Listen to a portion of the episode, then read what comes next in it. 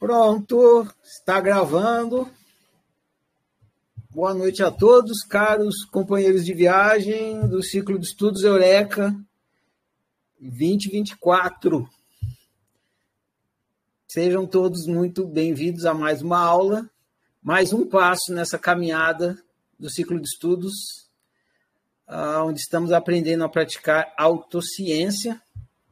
Nesse momento, nos debruçamos sobre uh, o autoconhecimento existencial e estamos aqui trabalhando para um despertar existencial, uma eureka existencial, que é quando a gente desperta para o ser que a gente é. Então você fala, ah, eu existo. Existir é ser. Então eu, eu existo quando você desperta para o ser que você é.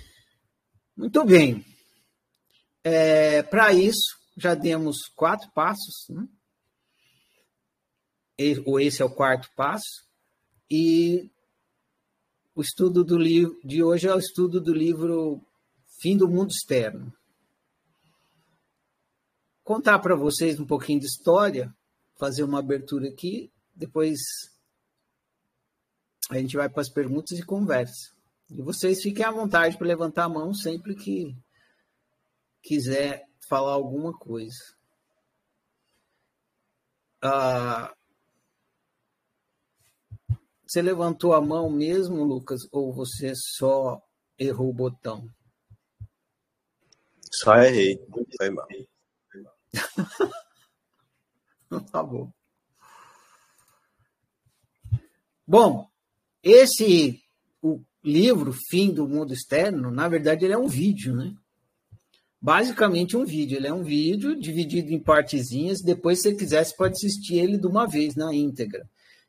Eu dividi em partes para ficar bem pedagógico. Entende isso? Entendeu isso? Beleza. Mais um passo. Entende isso? Entendeu isso? Beleza. Outro passo, outro passo. Se assistir o vídeo é a mesma coisa, mas não dá um tempo de respiro, assim. Então você concentra em um pedaço de cada vez do vídeo no livro e aí vai construindo o entendimento. É, guiando na autoobservação, porque você assiste ali o que acontece em você, que é o seu processo cognitivo, para que você tenha uma eureka existencial. Né? Esse vídeo eu refiz ano passado. Eu melhorei a qualidade da imagem e melhorei a qualidade do áudio quem está falando dessa vez é um oficineiro aqui, um veterano, Jorge. Ele que fez a locução. Ah, só que eu editei o vídeo, criei o texto, coloquei o Jorge para narrar enquanto estava acontecendo, só que aquele vídeo não fui eu que fiz, ele, já, ele existe aí na internet há muito, muito tempo atrás, ele pum, apareceu assim para mim. Alguém enviou o link e falou: assiste isso aí.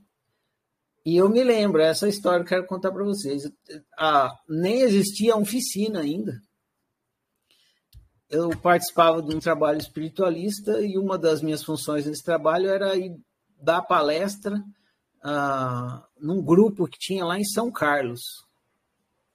Era um grupo espírita.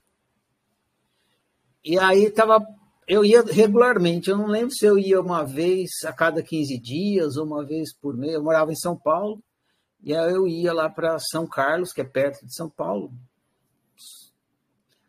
duas horas, três horas de viagem, e fazia palestra lá, de, ou de uma vez por mês ou a cada 15 dias. Então eu sempre estava inventando um tema novo, eu ia inventar um tema novo. Alguns das, dos que eu, das coisas que eu faço aqui, principalmente dinâmicas, eu inventei nessa época. Para quem conhece aquela fim de todos os seus problemas, fim de todos os problemas, eu inventei e apliquei a primeira vez lá. Ah, e então eu sempre ia inventando temas novos.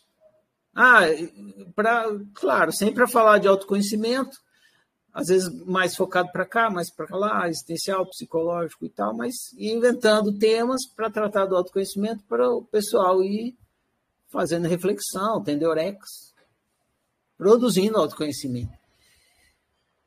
eu não lembro, acho que estava marcado um tema, algum tema, não sei qual que era. Aí chegou o link desse vídeo aí. Aí eu assisti, falei, nossa! Porque é muito bem produzido esse vídeo, né? Falei, nossa, é isso. Isso que eu. Porque eu já estava, eu tentava explicar isso com palavras para as pessoas há, há muito tempo eu vinha tentando explicar. E, e faz a pessoa imaginar, cria uma imagem, cria um modelo e tal. Mas no vídeo estava tudo demonstrado ali. Aí quando eu vi esse vídeo, eu pirei. Eu falei, nossa senhora. Era o vídeo que eu gostaria de ter competência para fazer, porque para fazer aquilo ali a pessoa tem que manjar de animação, né? Que fez tudo animado ali. Aí faz, aí põe a câmerazinha, vem, muda o ângulo. Tipo, deve ter feito em que a gente chama de é, CAD, né?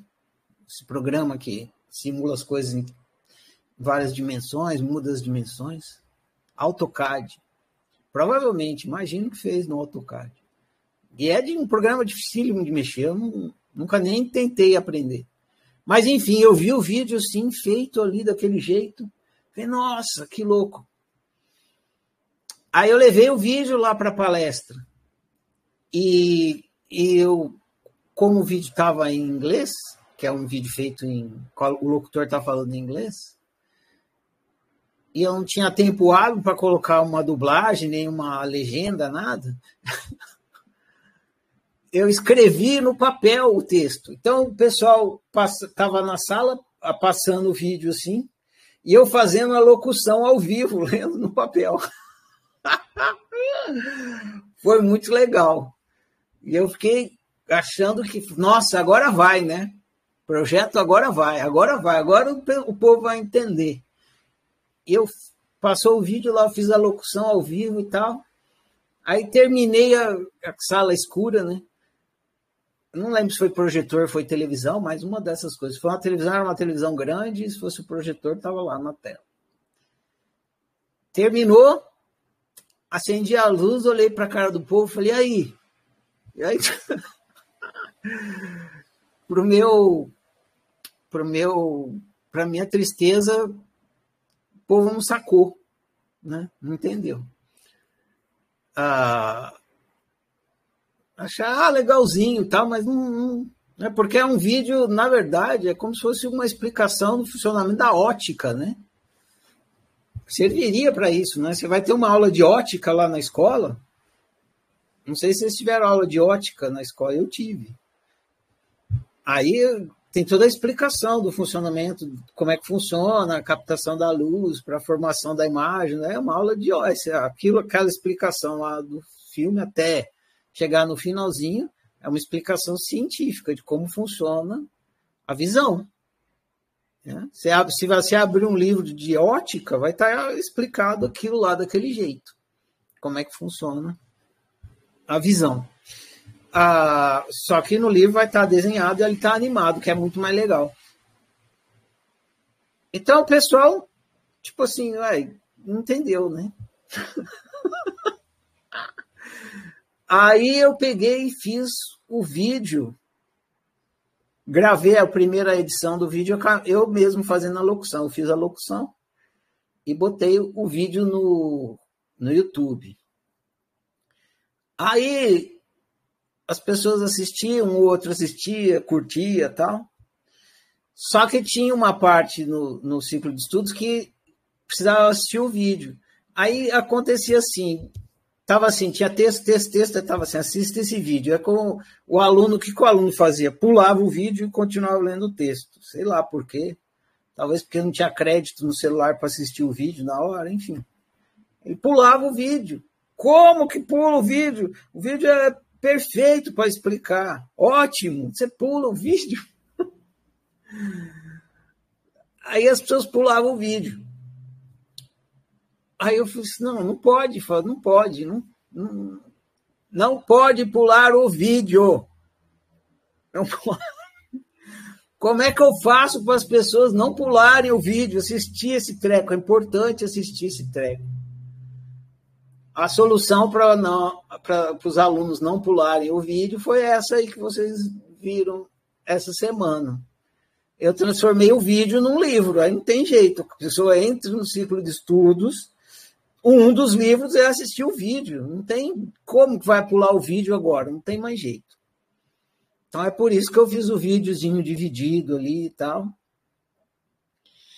E aí tem o texto lá para ajudar você a entender o que está no vídeo. Porque às vezes a, a, locução é rápida, aí você lê com calma, aí você pega tudo que está falado lá, pensa com calma, tendo texto de apoio. E aí no final tem o vídeo inteiro, se você quiser assistir tudo de uma vez, para ver como é que fica a sequência e tal. Então virou um livro. Pra ir, pra, por quê? Porque as pessoas pulavam o vídeo. Os alunos pulavam o vídeo na hora do estudo. Puta trabalhão excelente feito ali, desperdiçando a oportunidade. Então, essa é a história que eu queria contar para vocês agora na abertura. Ah, para continuar nessa abertura aqui, acrescentar é, explicação e entendimento no estudo de vocês, eu vou fazer. Hoje eu estou com tecnologias aqui, só para vocês entenderem. Eu, vou, eu consigo mudar as imagens aqui, ó, por exemplo. Aqui, ó. Essa é a imagem de abertura. Então eu consigo fazer isso. Eu programei aqui algumas imagens. São, acho que 10 imagens. E essas imagens é para ajudar, eu vou falar com vocês sobre elas e ela vai ajudar vocês a entenderem. A ideia é o seguinte: Ferrari, fim do mundo externo. Eu sei que você explicou, eu sei que você fez um livro, eu sei que você fez um vídeo para explicar, mas ainda não estou entendendo. Ainda não entendi, ainda não não despertei por que, que o mundo não é externo. Por que, que a matéria não é material? Não caiu a ficha ainda. Dá para explicar melhor? Dá. É, sempre dá. Melhor, não sei, mas sempre dá para explicar de outra maneira. Sempre dá. E dá para desenhar, Ferrari? Dá, vou desenhar. Eu vou tentar explicar melhor e vou desenhar. Aí eu vou. Vamos ver se dá certo. Que imagem que está invertida, Julinho? Escreve aí que eu não estou entendendo.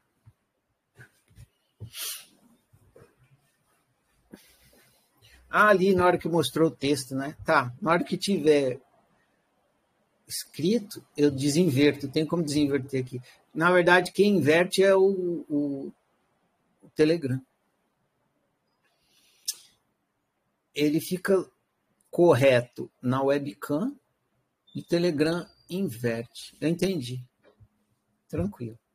Se na hora que eu for mostrar a outra imagem ela estiver invertida e a inversão estiver atrapalhando, você me avisa de novo. Então, vamos lá. Pra, é, são 10 slides. Esses 10 slides se transformaram em um livro. Já está lá no site da oficina. É um livro novo. Vocês não vão estudar esse livro porque eu vou mostrar esse livro para vocês aqui ao vivo, agora, hoje. É, como que é? Agora, agorinha. Novidade, agorinha. A, quem vier no próximo ciclo de estudos vai estudar esse livro. Esse livro se chama Universo. Esse é o nome do livro, Universo. Ele vai ajudar vocês a entenderem é, o fim do mundo externo, por que o mundo não é externo, ou seja, por que a realidade não é externa. Né? Vai entender por que, que matéria não existe, do que, que matéria é feita, e o que é o universo. por fim, você vai entender o que é o universo. É muito importante você entender o que é o universo, porque o seu conceito de universo, a sua, a sua crença de universo, você acredita que o universo é aquilo lá. Você sai, você olha para a janela e você olha para o céu cheio de estrelas e fala: esse é o universo. E aí você usa imaginação, porque você já viu lá na televisão né, que tem galáxias. Você nunca viu as galáxias, mas você viu nos filminhos, nos, nos, nas reportagens, nos documentários. Esse é o universo ali, para lá, para lá, para vai, vai, vai, vai, vai, muitas estrelas, muitas galáxias, não sei o que, não sei o que lá. Isso é o universo. Essa é a sua ideia de universo. Você acredita que o universo é isso. Não é. Isso não é o universo. Isso é sua experiência de olhar para cima. Só isso. Então é muito importante que você entenda o que é o universo. A oficina ela é universalista. Então, quando você entender o que é o universo, vai, você vai entender muito melhor o que é o universalismo.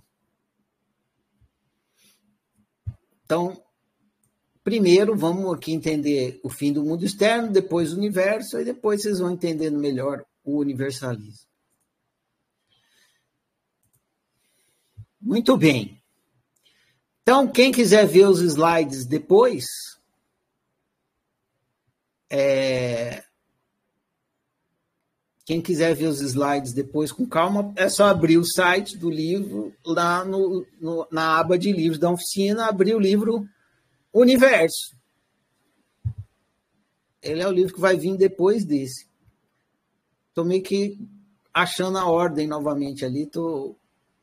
então tem algumas alterações. Bom, o que, que eu preciso fazer agora? Eu preciso abrir aqui. Não, não preciso abrir aqui preciso sair para cá. Pronto. Agora, sim, a imagem está invertida, que nem a Julie falou. Aí eu vou aqui e. E. Tchará! Pronto. Está desinvertida agora. Eu posso ficar aqui, ó, na verdade, melhor eu ficar aqui, né? Peraí.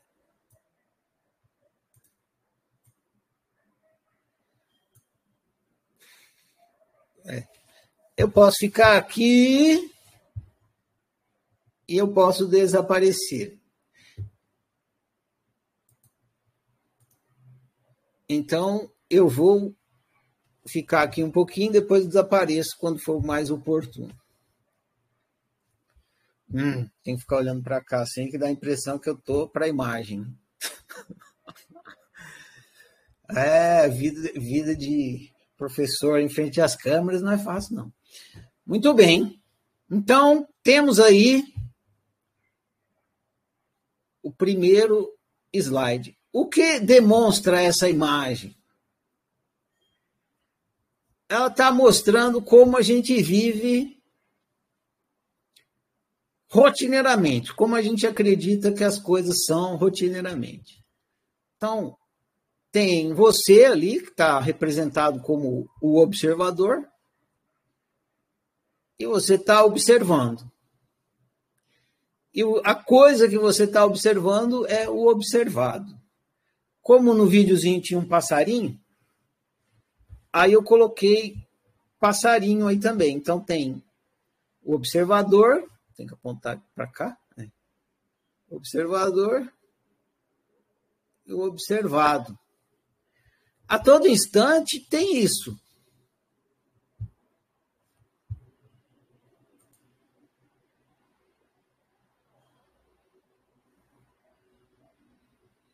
Ah, vocês estão zoando. Estava certo, agora inverteu? Então eu vou aqui mudar.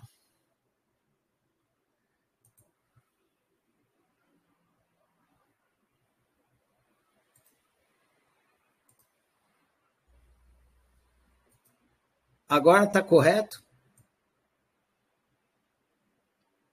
Bom, bom.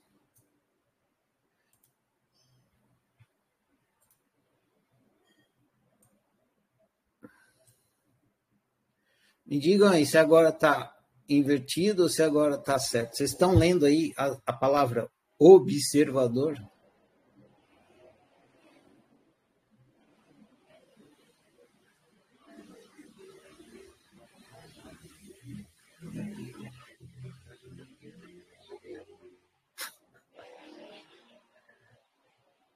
Ai, credo. Ah, tá. Então estava certo, gente. A palavra observador está espelhada. Eu tenho que inverter aqui.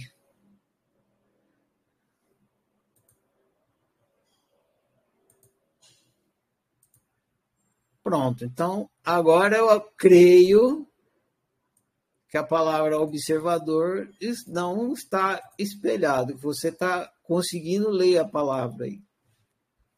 Beleza? Consertou, não.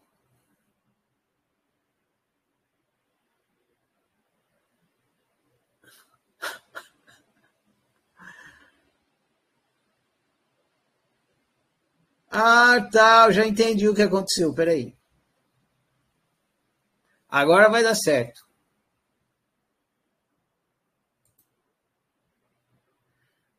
Agora deve ter dado certo. Ah, sim. Pronto. Eu tava. É, tecnologia não é fácil.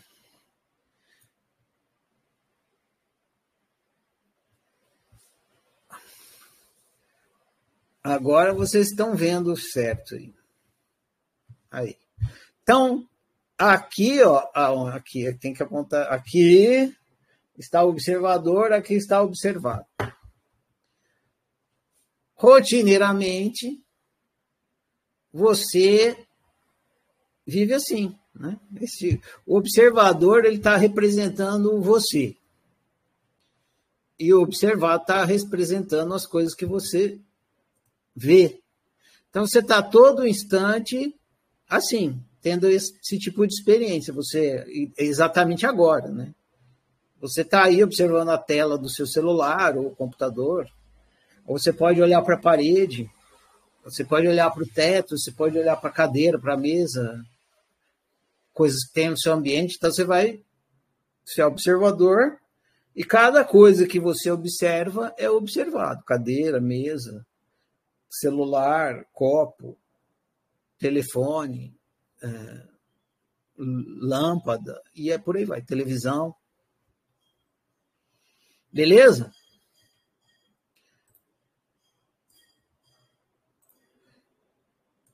Só que tem um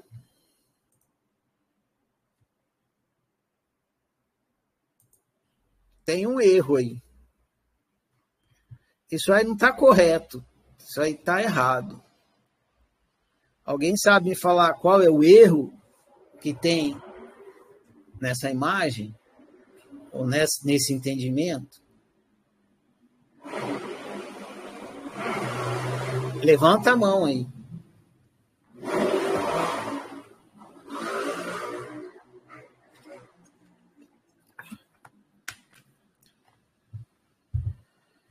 Quem souber qual é o erro, levanta a mão aí, Manuel. Tá faltando alguma coisa aí. Pode falar, Manuel. Quer dizer, tem que clicar mais uma vez aí.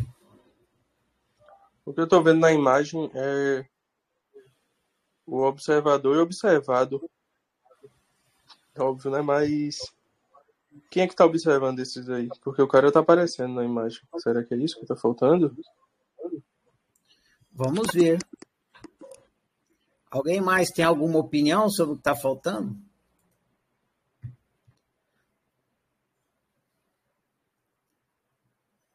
Alguém mais sabe dizer?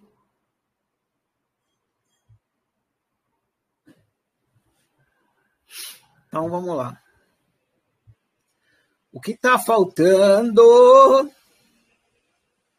então agora eu vou desaparecer para vocês enxergarem melhor, tá? Então, opa, preciso desaparecer aqui também. Tá assim, certo? O que está faltando é isso aqui, ó. Não.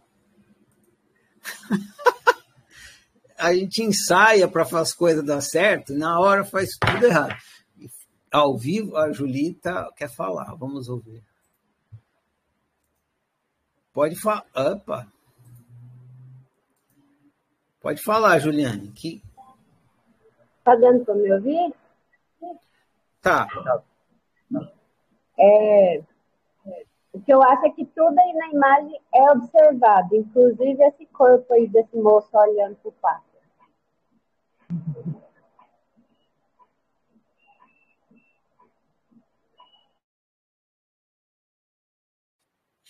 Entendi. Vamos lá.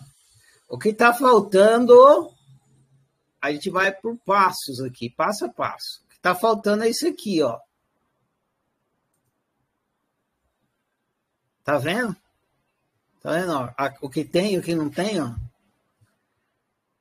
Aqui tem o observador, o observado, mas está faltando alguma coisa. O que está faltando? Está faltando a experiência. Porque é o que o, o, o vídeo Fim do Mundo Externo está dizendo.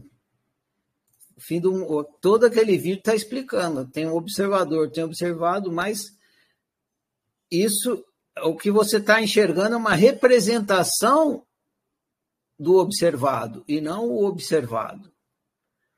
O seu, cérebro, o seu cérebro cria uma imagem mental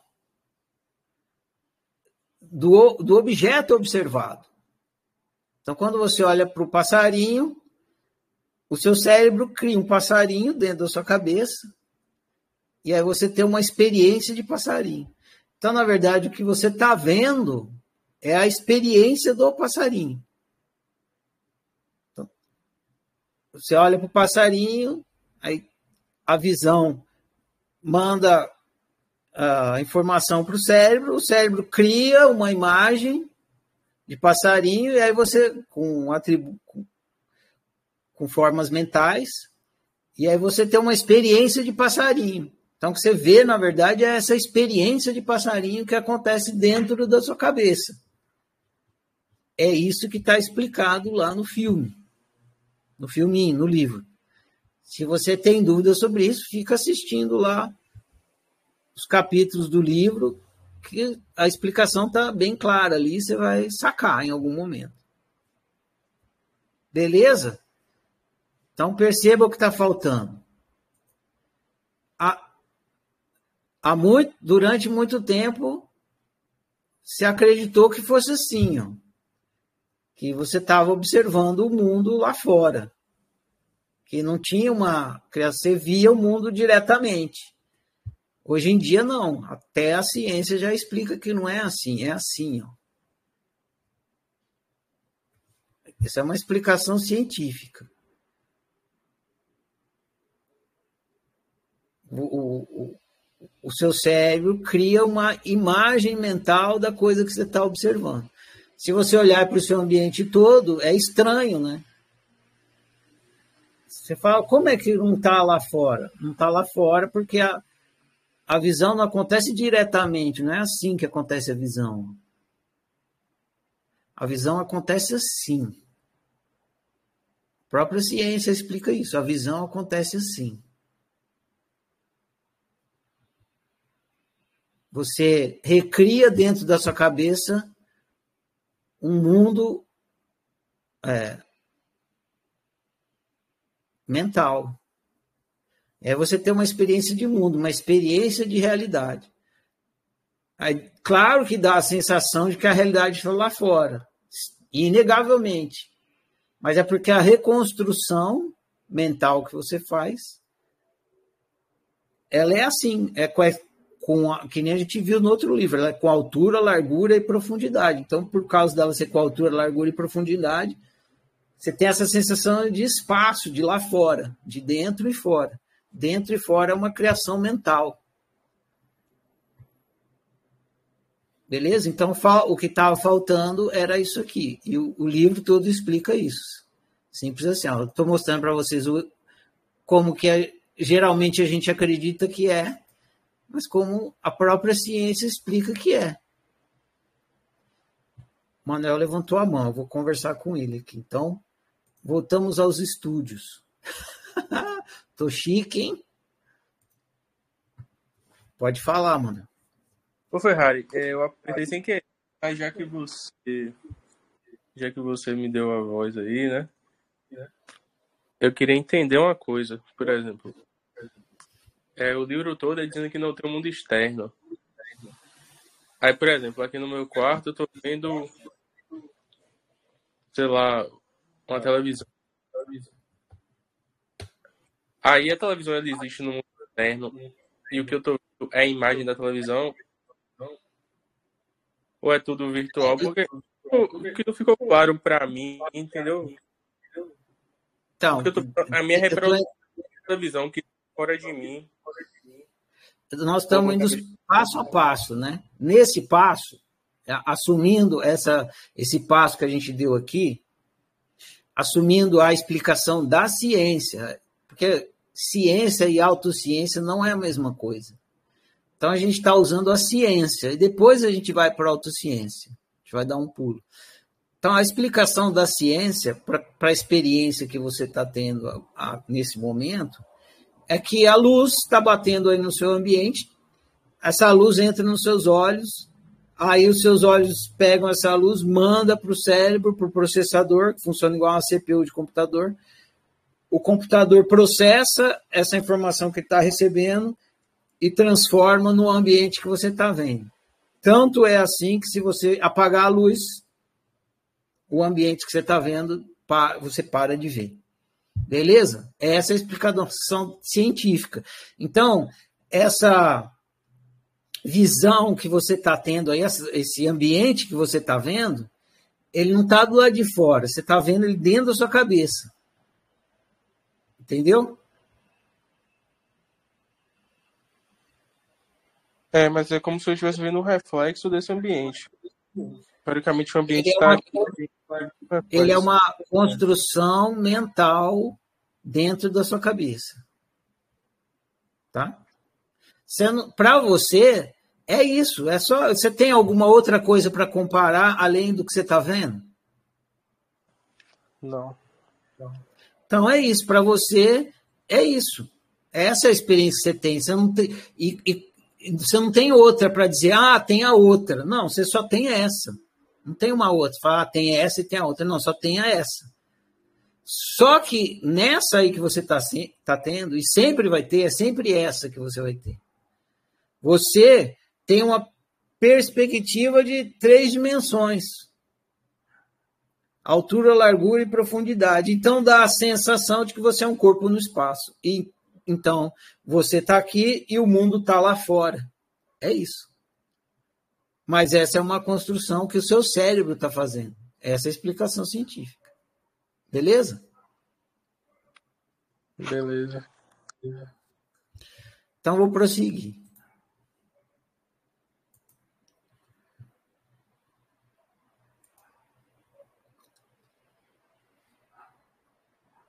Então estávamos aqui, né?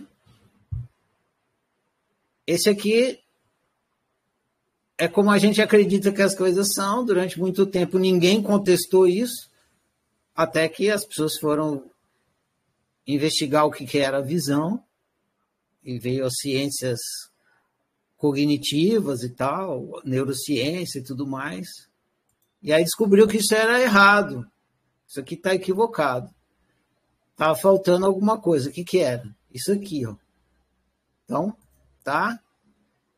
A gente acredita que é assim, mas o que acontece de fato é isso aqui. Essa é explicação científica. Beleza? Mas isso aqui está errado. Porra, Ferrari, agora que eu tinha entendido, está errado. Por que que está errado? Que está errado nisso aí? Alguém saberia dizer o que está errado nessa, nessa explicação, nesse entendimento?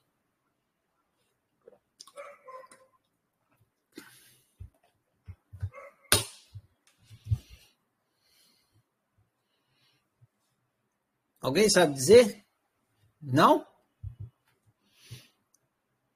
A Dila vai dizer. Pode falar, Dila. O que está errado?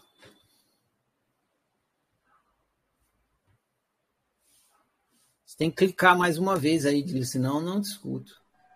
Isso. Consci... O experimentador é a consciência.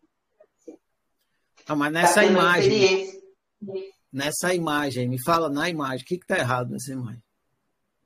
Ah, então eu não captei. Beleza. Passei. Tudo bem. Tudo bem. Tranquilo. A gente está seguindo essa imagem, esse modelo, esse modelo de estudo. Então vamos nos manter aqui. Né? A Yolanda levantou a mão primeiro, depois você, tá, Jéssica?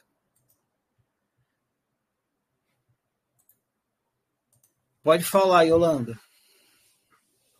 O que está errado aí? Eu vou aparecer aqui enquanto vocês.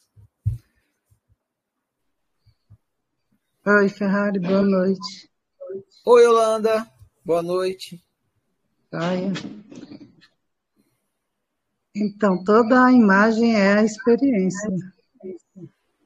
Não, tava, né? Essa, tinha essa imagem aqui, né? Tinha aqui, assim, Aí eu falei que estava errado, que o certo era assim, né? pulou daqui para cá. Aí eu falei que essa também tem um erro. Qual é o erro nessa imagem? O que está errado nela?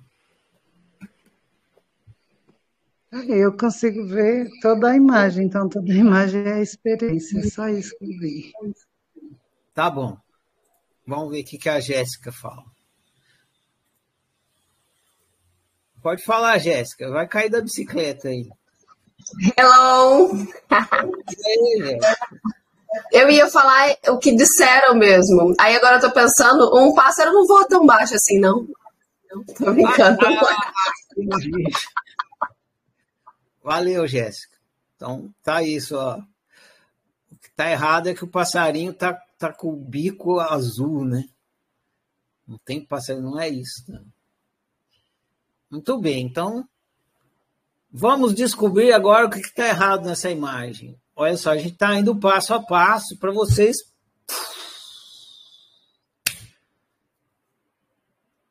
entender o fim do mundo externo, então meu eureka existencial. Então estou construindo, tô, na verdade estou desconstruindo, tá vendo? Eu fui por um erro, aí por outro erro, Tá, a gente está retirando os erros para entender como é que é, na verdade. Porque a gente está no erro, está na ignorância, está no equívoco. A Rafaela levantou a mão aqui. Pode, pode falar, Rafaela. Tem que clicar mais uma vez aí, Rafaela. Rafaela, ah, o seu computador é daquele que demora para responder, né?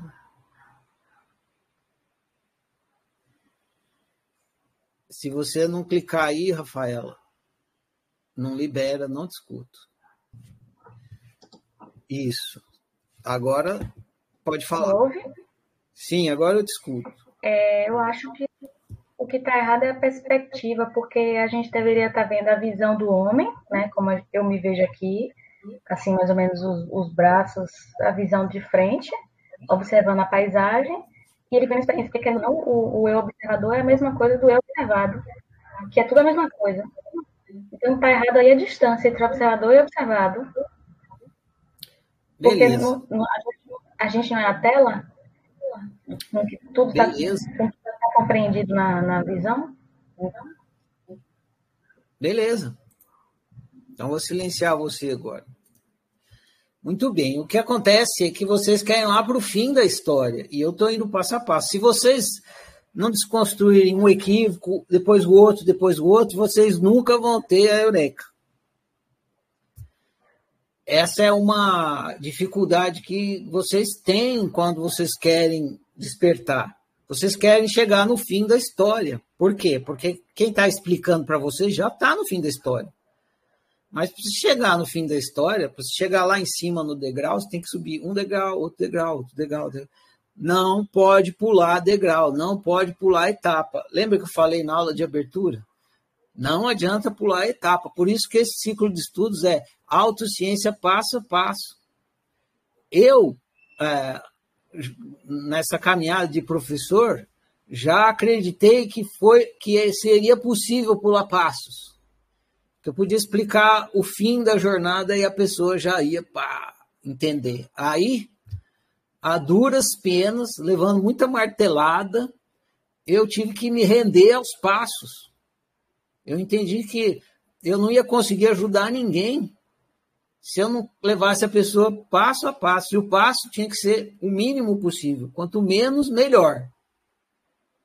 O menor era o melhor. Menos, quanto menor o passo, melhor. Então, estou conduzindo vocês aqui passo a passo. Então, estou retirando um equívoco, agora vou retirar outro equívoco, depois eu retiro outro. Vocês já estão querendo chegar no fim da história.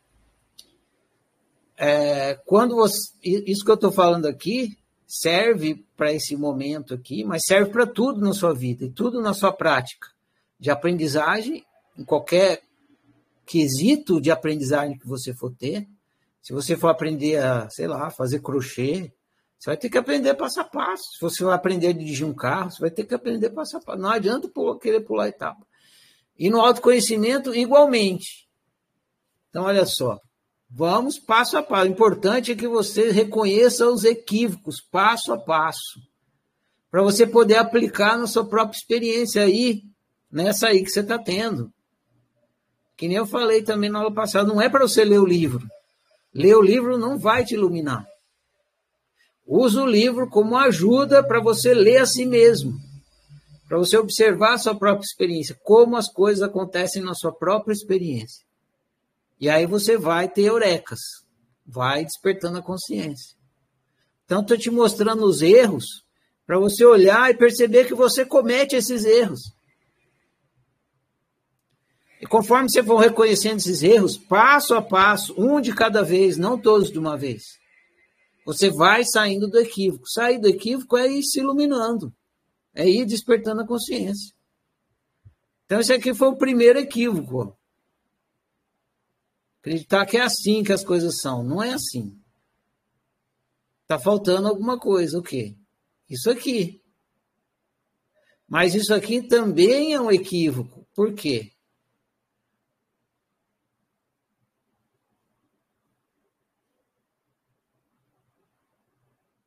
Por que, que isso também é arquivo? Eu vou mostrar agora. Pode. Calma, Lucélio, peraí. Pode falar, Lucélio, eu estou te ouvindo. Então, quando eu olho essa imagem, eu penso que é o que acontece comigo. É, é, a ciência já explicou que o, ob, o objeto observado ele acontece na minha cabeça, ele é uma criação mental. Isso aí é, é, eu entendo. Só que mesmo ele sendo uma criação mental, ainda existe uma distância entre mim e o objeto observado, porque ele existe do lado de fora. Tanto é que eu vejo ele do lado de fora. E aí, se eu for descrever ele, eu descrevo o que eu vi do lado de fora, e não a invenção da minha cabeça. Então, se ele não existisse do lado de fora, eu não poderia ter a experiência mental dele. Muito bem observado. Você chegou bem perto agora. Primeira coisa que eu quero dizer para vocês, aproveitando a, a fala da Lucélia, é que foda-se que a ciência diz. Foda-se. E daí que a ciência diz que é assim. E daí que é essa explicação? E daí que é essa explicação científica? Essa é a explicação científica. Mas e daí? Se você mesmo não entende que é assim. Então, dane-se que é essa explicação científica. O que você precisa descobrir e evidenciar e deixar óbvio é que é assim. A ciência pode explicar que é assim, mas se não tiver óbvio para você que é assim, não vai adiantar, você não vai despertar a consciência. E esse não é o último passo, esse é o meio do caminho. Se você não passar por aí, você não vai conseguir dar o próximo passo. Você precisa passar por aí. Você precisa entender que o que você está vendo é uma experiência. E não que você está vendo a coisa externa. Isso precisa estar tá óbvio. Precisa estar óbvio. O que eu estou vendo parece que é externo. Mas é uma experiência. E está óbvio para mim. Está óbvio. É inegável. Eu não consigo. É inegável. Uma forma de você dizer que é inegável é simples. Você fecha o olho. Deixa eu mostrar aqui. Fecha os olhos. O que você está vendo desaparece. Por quê? Porque o que você está vendo precisa desse processo que vai fazer criar a imagem dentro da sua cabeça. Por isso que ele desaparece. Então, isso precisa ficar inegável. Não porque a ciência falou, porque quem lá falou, não. É porque eu eu comprovei, eu evidenciei que é assim que as coisas funcionam. O som que eu estou ouvindo é uma criação dentro da minha cabeça, as imagens que eu estou vendo é uma criação da minha cabeça, as cores que eu estou vendo é criação da minha cabeça. Não existe cor do lado de fora. É minha cabeça que está criando cor, que está dando forma. E daí tem a questão da tridimensionalidade, que é o livro que vocês já leram, altura, largura e profundidade. É preciso ficar óbvio que altura, largura e profundidade não é uma coisa que existe no observado. É uma criação mental. Altura, largura e profundidade é uma criação mental. É a, é a cabeça, o cérebro que que ao, ao reconstruir a imagem, ao, a criar essa imagem que, que a gente está enxergando, constrói a imagem com três dimensões: altura, largura e profundidade. E essa essa altura, largura e profundidade, sendo que você está dentro da imagem, porque você vê suas mãos, né? até um pedacinho do seu nariz e tal, faz você ter essa, essa perspectiva perceptiva de fora e dentro. Então, é preciso investigar a tridimensionalidade para ficar óbvio, para entender, investigar a tridimensionalidade e investigar por que, que, o, que, que, é, o que é isso que eu chamo de fora e dentro. O que, que é fora e dentro? Porque se você for pensar dentro dessa perspectiva aqui, ó, dessa aqui, bem dessa aqui, o que, que é fora e dentro? Por que, que você fala que uma coisa está fora? Porque o seu corpo é dentro, o seu corpo é dentro.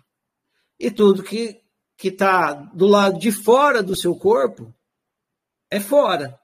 É por isso que você diz que tem dentro e fora. O seu corpo está olhando para as coisas, para os outros corpos. Então, seu corpo olha para os outros corpos. Como aquele outro corpo não é o meu corpo, então aquele corpo está fora. É um corpo externo. Então, todos os corpos são externos ao seu corpo. Então, você fala que os outros corpos são externos. A montanha, o copo, ah, tudo isso é externo. Só que você está assumindo que você é o corpo um corpo físico. Só que o seu corpo também, aí só vai resolver mais lá no fim, né? O seu corpo também é uma criação. Você também está vendo o seu corpo. Então, seu corpo também é uma criação mental. Resumindo, para sair daqui, é importante sair daqui e vir para cá. Esse é o primeiro passo, ó. Sair daqui e vir para cá. Se tiver aqui, está na absoluta ignorância. Materialismo total, materialismo nível hard. Saiu daqui, começou a sair um pouco do materialismo. Já começou a sair um pouco. Porque o que você está vendo é a experiência e não a coisa em si. Quem explica isso na filosofia é o filósofo Emmanuel Kant, que ele que fala isso, a coisa em si, e tem um outro nome lá. Então você não está vendo a coisa em si, o objeto em si. Você está vendo a sua criação mental do objeto. E aí vai ter um segundo aqui, mas isso aqui ainda está errado, tá tendo, então a gente vai ver. Então, antes de eu ir, te pergunto, ajudou, Lucélio, esclarecer um pouco mais? Aham, esclareceu. Isso. Muito bem. Então, nem que eu fique até a meia-noite aqui. Se eu conseguir explicar os. São três equívocos, né? Já vai ver o segundo agora. Os três equívocos para você, para que vocês consigam dar os três passos, é o que importa, porque é isso que você precisa descobrir em você para sair do equívoco do materialismo. Então vamos lá. Isso aqui é como a gente, a maioria das pessoas acreditam que, que é, né, que funciona assim. A gente passa a maior parte do tempo acreditando que é assim. Mas a gente está aqui estudando e praticando autociência para ficar consciente que é assim. Estava faltando, ó, o que estava faltando. Estava faltando o que acontece aí dentro da cabeça. O balãozinho é o que está acontecendo dentro da cabeça. Não tinha cabeça do cara muito pequenininha, não tinha como desenhar lá dentro. Só que isso também está errado. Qual é o erro? Qual o equívoco? Agora vai te ajudar um pouco mais, Lucélia, porque tem a ver com o que você estava falando. Esse é o equívoco, ó. Percebe? Ó. Você acredita que é assim. Eu vou tirar eu da imagem aqui, ó. Você acredita que é assim, ó. Mas na verdade é assim. No videozinho tá mostrando isso. O vídeo mostra. Aqui é bem rápido. Passa batido. Por isso que eu estou fazendo aqui devagar para vocês. Ó. Vocês acreditam que é assim. Mas na verdade é assim. Ou seja, não tem o observado. Não tem o observado. Por isso que você acredita que o mundo é externo. Porque você acredita que tem um passarinho de verdade, real, lá fora, e tem um dentro da sua cabeça. Não tem o passarinho real lá fora. Só tem o dentro da sua cabeça. Ó, esse é o equívoco. Não tem o passarinho real lá fora. Só tem o dentro da sua cabeça. Como você está vendo um passarinho dentro da sua cabeça, você supõe que tem um real lá fora. Esse que é o truque, essa que é a pegadinha. Vou aparecer aqui para você. Como você acredita, como você está vendo um passarinho dentro da sua cabeça, você fala, ah, eu sei que esse está dentro da minha cabeça, mas ele está dentro da minha cabeça porque tem um real verdadeiro lá fora, o passarinho de verdade. Não tem.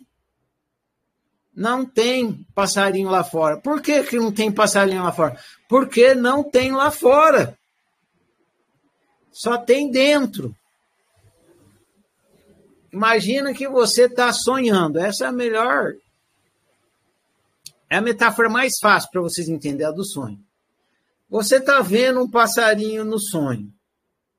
Aí você fala: ah, não, tem um passarinho lá fora e tem um passarinho dentro da minha cabeça. É isso? Não. Só tem o passarinho dentro da sua cabeça, do sonho, passarinho sonhado. Não tem dois passarinhos. Um lá fora e outro dentro da sua cabeça. Calma, Ana Clara, eu vou te chamar. Outro jeito de você entender. Imagina que você entrou num videogame. Aí, dentro do videogame, você vê um passarinho. Mas fala, ah, tem um passarinho na minha cabeça e tem outro lá fora no videogame. Não. Só tem o passarinho que você está vendo. Não tem, só tem a experiência. Tá vendo aqui nesse slide? Só tem a experiência de passarinho. Não tem passarinho. Essa realidade que você está experimentando aí, agora e sempre, ela é uma realidade que não tem uma outra para você estar. Tá, só tem essa aí. Só tem essa experiência. Não é que você está vendo o um mundo lá fora e daí você está escutando o mundo lá fora e você está cheirando o mundo lá fora. Então, tudo isso está entrando pelos seus sentidos e aí você está vendo esse mundo. Não, só tem esse, não tem fora. Por isso que na aula passada ah, eu disse que você não tem visão, você tem experiência de visão, é diferente. Você não tem tato, você tem experiência de tato. Você não tem olfato, você tem experiência de olfato. Você não tem audição, você tem experiência de audição. Só que essas experiências fazem você achar, né, acreditar que você é um corpinho que está vendo o mundo lá fora e construindo um mundo dentro da sua cabeça. Não tem lá fora. Não tem passarinho lá fora. Só tem passarinho dentro da sua cabeça. Só tem passarinho dentro da sua cabeça. Porra, Ferrari, como assim? Só tem. O que, que tem na sua frente? Tem um copo? Pega, aqui na minha tem essa garrafa que é que eu bebo água. Segura essa coisa. Segura qualquer objeto aí. Você vai jurar de pé junto que esse objeto está do lado de fora. Por causa da experiência de tato. Vai falar, eu estou pegando um objeto que está do lado de fora. Por quê? Porque você acredita que você é um corpo, a garrafa é outro corpo, e você está segurando essa garrafa que está do lado de fora do seu corpo. Só que não, essa garrafa que você está segurando está dentro da sua cabeça. E ela só existe dentro da sua garrafa. Sei lá qual objeto está segurando. Só existe dentro da sua cabeça. Não, é um absurdo não é um absurdo, é óbvio, é assim. Se observa que você vai descobrir que é assim. Você só acha que a garrafa, ou seja lá qual objeto, está do lado de fora, porque você está tendo uma experiência de objeto com cinco sentidos, tato, visão, junto com a experiência de corpo. Em três dimensões. Então você acha que você é um corpo segurando uma garrafa que está do lado de fora.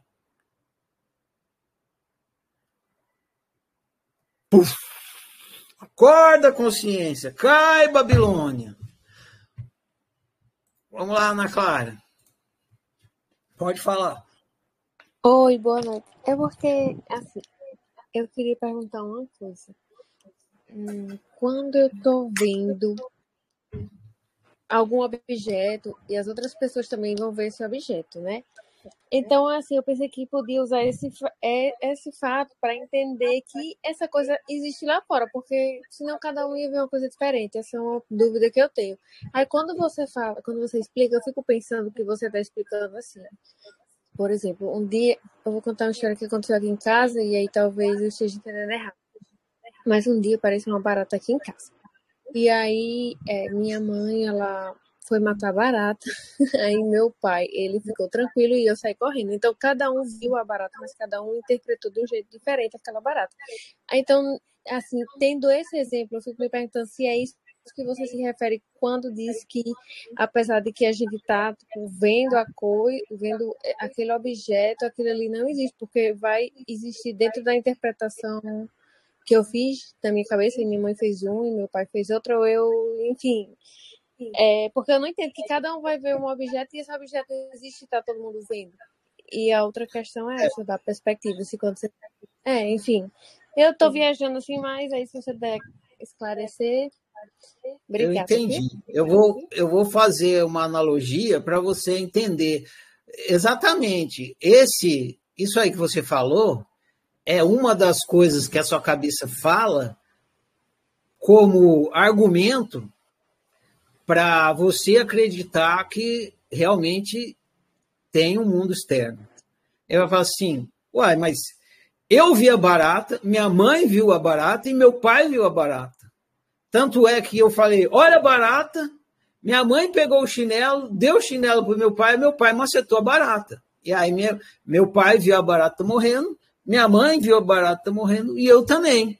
Então, como se só eu tivesse vendo, se estivesse só dentro da minha cabeça, como foi que minha mãe e meu pai também viram a mesma barata que eu vi e a gente interagiu ao redor dessa experiência de matar a barata. Beleza? É. Não é por aí seu questionamento? É. E que cada um interpretou esse... de forma diferente, né? Não, não vamos entrar na. Não estamos ainda tá. na, na interpretação, se isso é bom, se é ruim. Não. É o acontecimento em si. Você, é. aparentemente, você assistiu o mesmo filme que o seu pai e a sua mãe. E aí você diz, se eu, então, é, se meu pai viu a mesma barata que eu, né? Todo mundo teve a mesma experiência, então não é a mesma experiência. Tem uma, um, um mundo externo, e aí todo mundo viu esse mundo externo, cada um viu da sua perspectiva, mas viu, estava lá externamente. Por, por isso que a gente concorda que a gente é, viu a barata e matou a barata. Beleza. Uhum. Esse é o argumento que sua cabeça vai sempre usar para dizer que tem o um mundo externo. A sua e a cabeça de todos os seres humanos. Por isso que, os, que a gente logo, rapidinho, começa a acreditar que tem um mundo externo. Por causa disso que a gente entre, entre em acordo entre as coisas que a gente está vendo. A gente entre em acordo sobre os acontecimentos. Tem acordo. Se cada um fala assim, eu estou vendo uma barata, fala assim, mas eu, eu não estou vendo nada, estou vendo um, um repolho. O outro fala assim, ah, eu estou vendo um abacate. Eu estou vendo o, o, o, grilo falante, eu estou vendo um unicórnio. Aí tu fala, puta, cada um está vendo uma coisa. Na verdade, está todo mundo delirando. Aí a gente entender. Mas não, a gente vê a mesma coisa. Aí, pô, então tem uma coisa lá fora. Tem uma coisa lá fora. Então eu vou te, eu vou te mostrar que, que essa, você pode ter a mesma sensação de que tem uma coisa lá fora, mas não tendo. Eu vou criar uma imagem para você entender isso. Certo. Imagina que eu coloco um óculos de realidade virtual em você, na sua mãe e no seu pai. Uhum. E através de um, de um videogame, eu faço você, sua mãe e seu pai verem uma barata. Tem mundo externo? Tem não.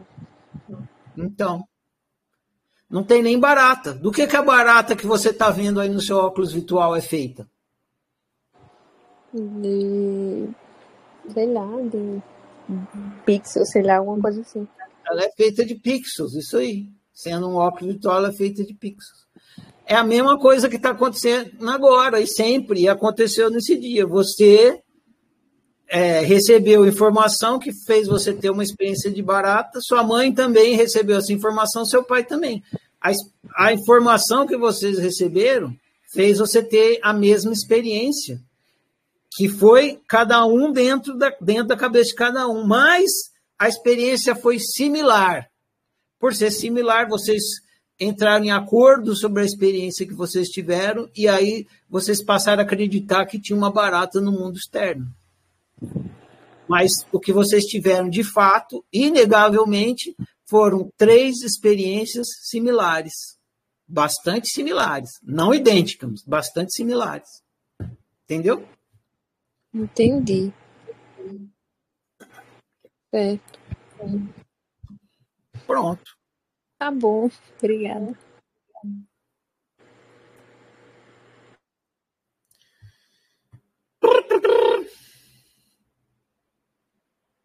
Vou pro Manuel primeiro aqui, que as perguntas do Manuel são mais loucas.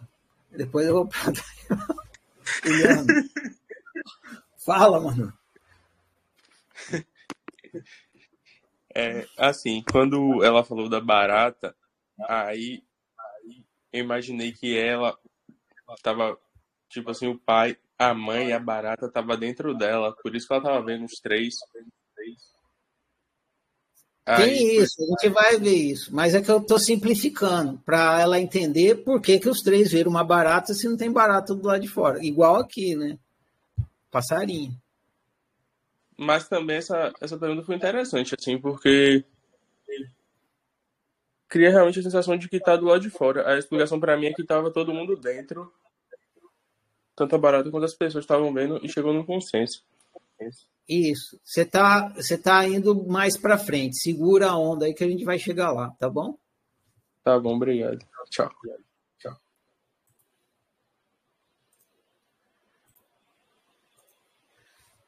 Pode falar, Eliana.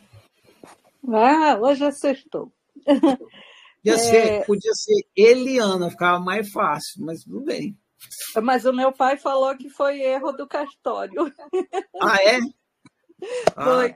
Só que é, eu trabalhei numa empresa que trabalhava com dados, né, nome de pessoas. Eu descobri que Iliana tinha mais de 100 e Iliane dava mais um monte. Eu falei, caraca, nunca encontrei com ninguém com esse nome, tem tanta gente por aí. Mas ele Foi. falou que foi erro. Mas ainda não ficou feio, né? Tudo bem. Pra mim, Ferrari, é- eu queria só pegar esse exemplo da Ana e, e perguntar assim: é, essa situação dos três verem uma barata tem a ver com o software da natureza humana que você falou? É, seria mais ou menos isso? Tipo, tipo É. assim, parecido com o filme A Origem? Sim, muito bem observado. Ah, entendi. quando a gente quando a gente está tendo experiência a gente nós seres humanos todos estão tendo experiência humana então na hora que essa informação eu botei esse ponto de interrogação porque informação não tem forma nem é só impulso então na hora que, que uma informação bate nos seres humanos eles todos os seres humanos decodificam essa informação de forma humana Ah, Então- entendi. É isso que eu queria saber. Sabe que desde o começo que eu comecei a estudar os teus livros, eu tenho essa dúvida. É, é porque, assim, eu entendo, então, Ferrari, que, por exemplo, aqui é o software da natureza humana. Se fosse outro planeta, ia ter outro software. Quer dizer, É, assim sucessivamente. mesmo aqui, vamos supor que tem um, vamos para imaginar um ser com outro software, um outro programa, vamos imaginar um pernilongo que estava ali. Então estava na cena, estava a Ana, a mãe dela, o pai e um pernilongo. A, a informação também bateu no pernilongo, nesse ser que está usando o programa de pernilongo. O que o que a, a, esse- o que a experiência que o pernilongo teve é muito a gente não tem nem como saber completamente diferente não foi humano Entendi. Não precisa nem sair do planeta para saber que não cada um, um, é, tipo, cada é, ser tem um tipo de, de software, digamos. exa- exatamente Ah, a gente nossa, tem aqui Ferrari. a Não, gente tem aqui no nosso a gente tem aqui no nosso planeta essa- maneiras de pensar isso, né? Que é uma programação humana, uma programação animal, uma programação vegetal, uma programação não sei nem que categoria que entra o mosquito, mas e aí Uhum. por aí vai. É, viu, Ferrari? Eu queria até falar que aquele filme A Origem, para fazer link com essa aula, foi muito perfeito, sabe? Porque, na verdade, a gente vive um sonho aqui, né? De certa forma. Então, assim, é um sonho dentro de um sonho dentro de um sonho, né? Foi muito legal para entender esse conteúdo e também a questão do, do óculos 3D. Quem já usou um óculos 3D é muito, é, é muito mais fácil de. Aliás, um óculos de realidade virtual, né? É muito mais fácil de entender, to, faz, interpretar, entender toda essa, essa nossa realidade, digamos assim. Porque, porque quem coloca um óculos desse é muito real. Você, você desvia das coisas, você cai no chão. Quem vê de fora quase morre rindo, né? Mas quem tá com o óculos é muito real aquilo, dá medo, dá tudo, sabe? Muito interessante. Exatamente. É, é uma sensacional. Uhum, As duas. Gratidão, Ferraz. Tamo juntos. As duas melhores metáforas para vocês, né? As duas melhores analogias é a realidade virtual e o sonho. A, a garotada está acostumado com realidade virtual, então o que a oficina fala para as novas gerações vai ser óbvio lulante, né? Ah, o cara está explicando uma coisa que, claro que a realidade é virtual. Mas a, a quem não está acostumado com realidade virtual, tipo no outro livro eu usei a palavra renderização. É uma palavra de computação, né? É mais é um conceito mais difícil de entender. Agora, o do sonho é igual também. É outra, as duas melhores metáforas. Ah, não entendo, realidade virtual é uma conceituação que eu não consigo pensar isso. Então pensa, faz analogia com sonho, em termos de sonho. É a mesma coisa. O que você está tendo agora é um sonho. É isso. O que, que tem além do sonho? Nada. Tem mundo externo no sonho? Não. Tem sensação de mundo externo no sonho? Tem. Mas não tem mundo externo de verdade. E aonde que o sonho está? No espaço? Não. O sonho está acontecendo na consciência, na cabeça. Mas parece que é espaço, parece que tem coisa, parece que tem corpo e tudo mais. Enfim, mas vamos continuar com os passos aqui para para concluir, porque ainda não chegamos no universo. A gente precisa entender o que é o universo, gente. Isso é o fim da nossa jornada de hoje. Então, estava aqui, né? Ah, legal. Agora está completo. Não. Por quê? O que está faltando? Não tem o objeto. Não tem o observado. Não tem o mundo externo. Por que, que eu pus um ponto de interrogação? Porque há algo. Palavra com H é difícil de, de, de esticar e dar ênfase, mas há, há algo, tem algo, tem uma informação chegando. Você não vê a barata do nada, não é à toa que você está vendo barata. Não é à toa que você está vendo passarinho. Tem um impulso acontecendo. Mas ele não tem forma. Eu, eu, esse exemplo eu gosto de dar também. Você está vendo, você está me vendo aí pela internet. Então, a, a informação, o impulso está indo pelo cabo da internet. Todas as coisas que você enxerga na tela do seu celular ou do seu computador, você enxerga porque tem impulso chegando. Se você desligar o celular, você não vai ver nada, porque você corta o fluxo de impulsos que está chegando. A tela fica preta. O computador, mesma coisa. Então, tem o fluxo de informação, fluxo de impulso chegando. Mas esse fluxo de informação, impulso que está chegando aí no seu computador, ele não, você não está recebendo ele diretamente, você não está vendo esse impulso. Esse impulso chega pelo cabo, passa por uma interface.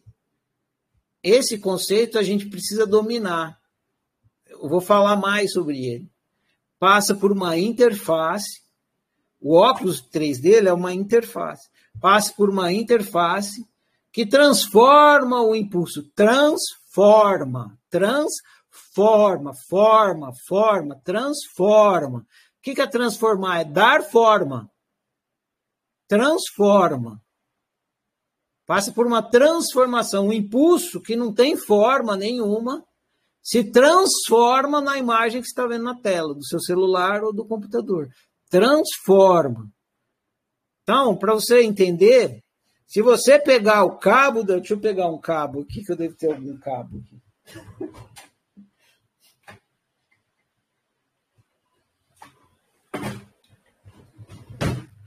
Tem esse cabo aqui. Deixa eu botar na imagem de estúdio para você ver melhor. Tem esse cabo aqui. Vamos supor que esse é o cabo de internet. Esse cabo de internet está ligado lá no seu computador. Mas você quer, você quer ter acesso direto à informação. Aí que você pega, você pega o cabo de internet e, e põe no seu olho.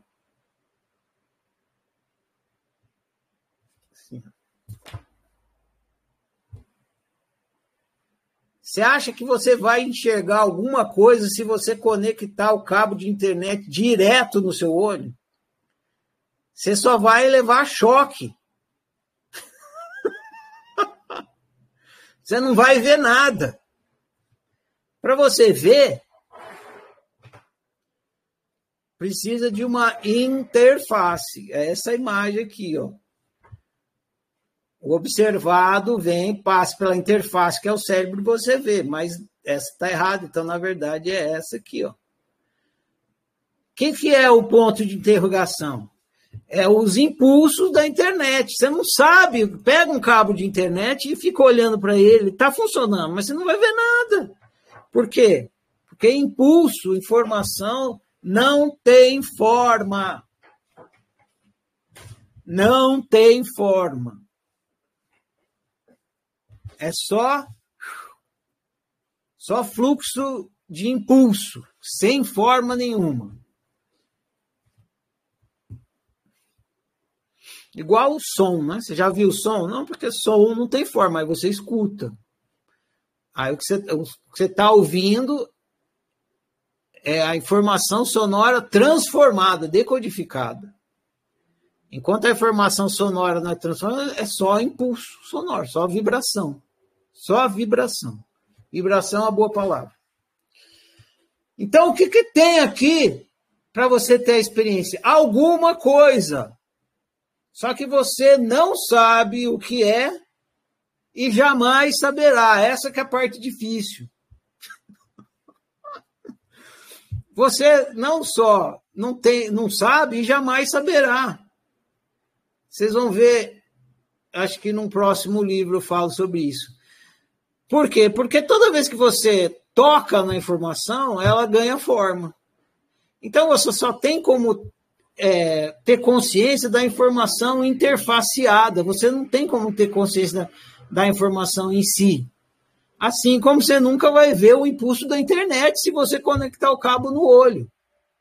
Então, isso que você está vendo é a informação interfaceada através da natureza humana que interfaceia ela com cinco sentidos, cinco tipos de experiência.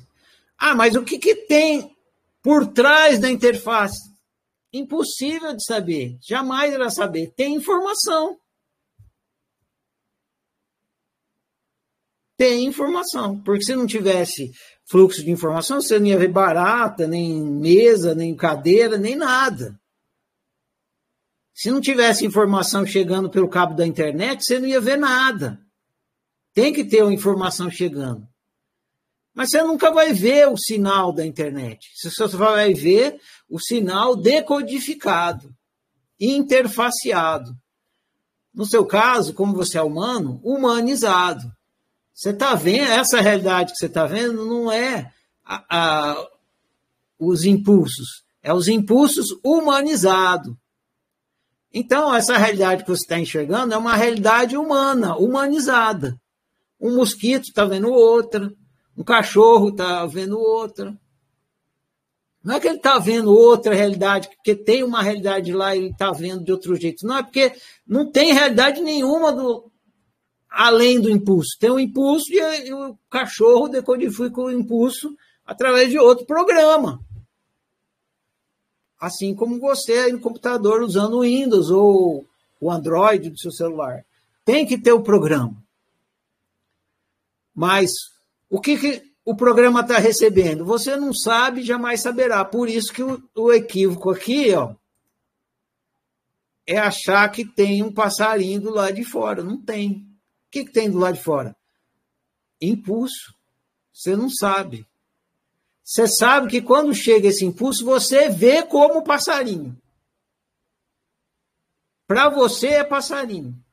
Isso é óbvio e inegável. Beleza. Demos um bom passo aqui. A Luciana levantou a mão. Ih, Luciano. Pronto, tá liberado, Luciano. Ferrari, onde que está o espaço vazio nisso aí? Tipo, o, o escuro, quando a gente medita. Tá antes do binóculo? Eu, eu, a minha dificuldade é entender do que, que você está falando. Isso aqui que eu estou conduzindo, que eu estou fazendo com vocês, é uma meditação. É uma meditação existencial. Se você estiver olhando para você, né? Sim. Você não precisa fechar o olho para meditar.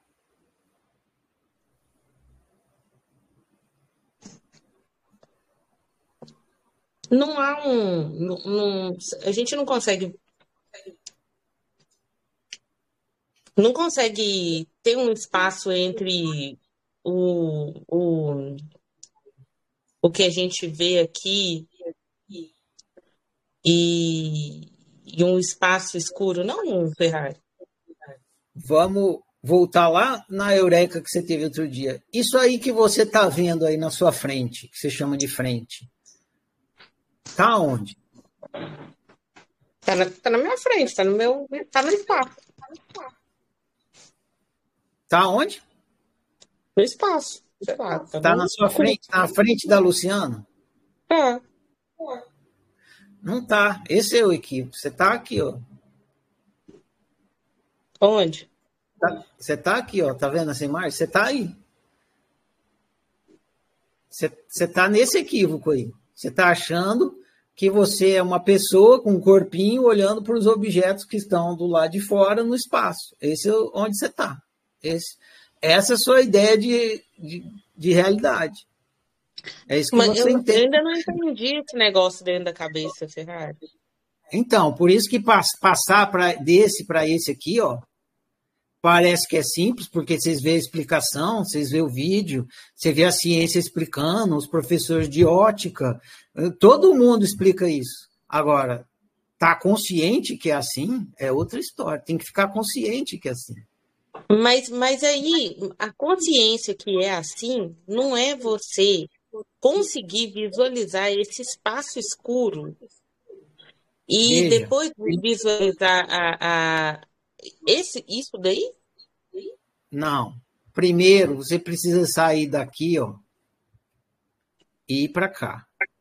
Isso aqui está errado. Isso está errado. Mas você precisa reconhecer o primeiro erro. Né? Isso aqui está errado. Mas está mais errado isso. Isso aqui está mais errado. Porque tem mais ignorância aqui. Quando você passa desse aqui para cá, tem menos ignorância. Ainda não é como as coisas são, mas já tem menos ignorância. E precisa passar desse para cá. É do 1 para o 2. Se não passar do 1 para o 2, nunca vai chegar no 3. Nunca, jamais chega no 3. Você tem que passar do 1 para o 2. Entendeu? Você tem que ter uma frase na psicologia que ajuda muito a passar do 1 para o 2. Chama. O mapa é assim a frase. O mapa não é o território.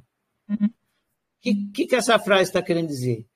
Que tem um território que você está olhando e aí você, dentro da cabeça, constrói um mapa, é uma representação do que você está olhando. Isso, passar do 1 um para o 2 é isso, entender que você está vendo o mapa e não o território. Isso é passar do 1 um para o 2. Isso aqui é 1. Um. Isso aqui é você nem sabe que o mapa não é território. Você acha que o, ma o terri só tem o território, não tem mapa. Isso aqui é um, só tem o território. Estou olhando e estou vendo o território, estou vendo as coisas como elas são, é isso. Ok, isso é um. as coisas manifestadas. No 2, você fala, não, não estou vendo as coisas como elas são. Eu estou vendo uma representação mental das coisas. Isso é o 2. Aí você percebeu que o mapa não é o território. Só Sim, que isso eu... também está errado.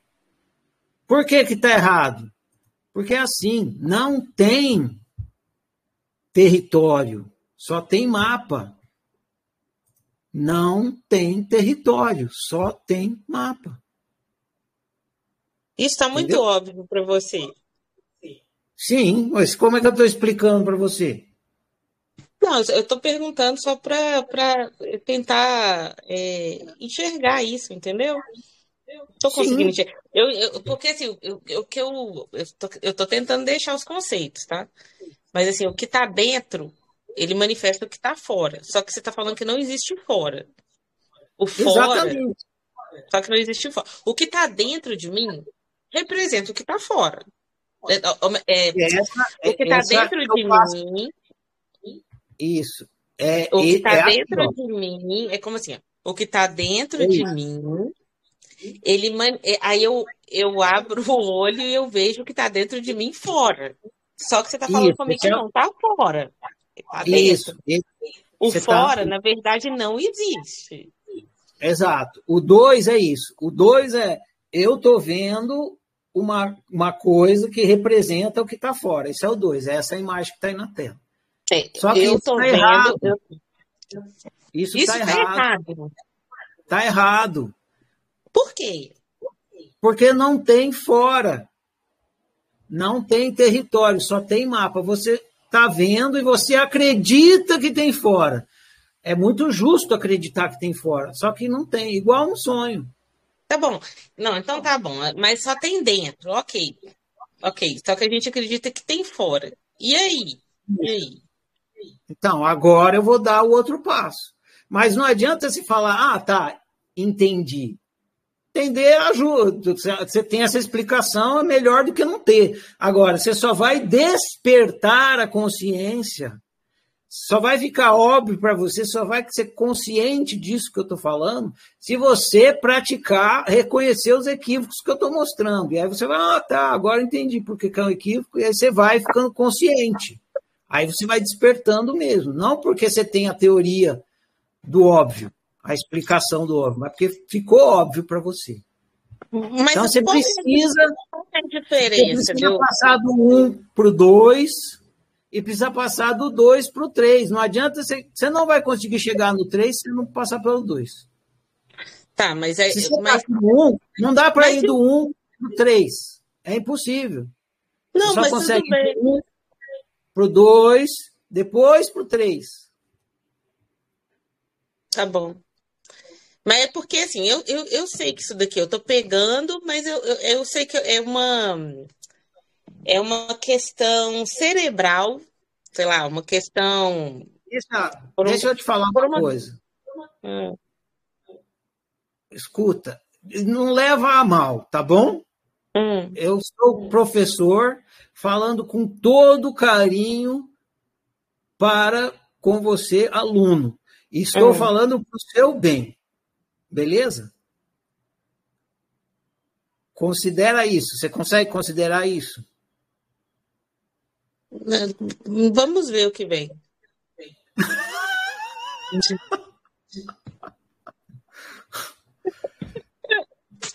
Porque o que Vou vai tentar, acontecer. vou se tentar, vou, vou tentar aceitar sem ficar com raiva. Vamos lá.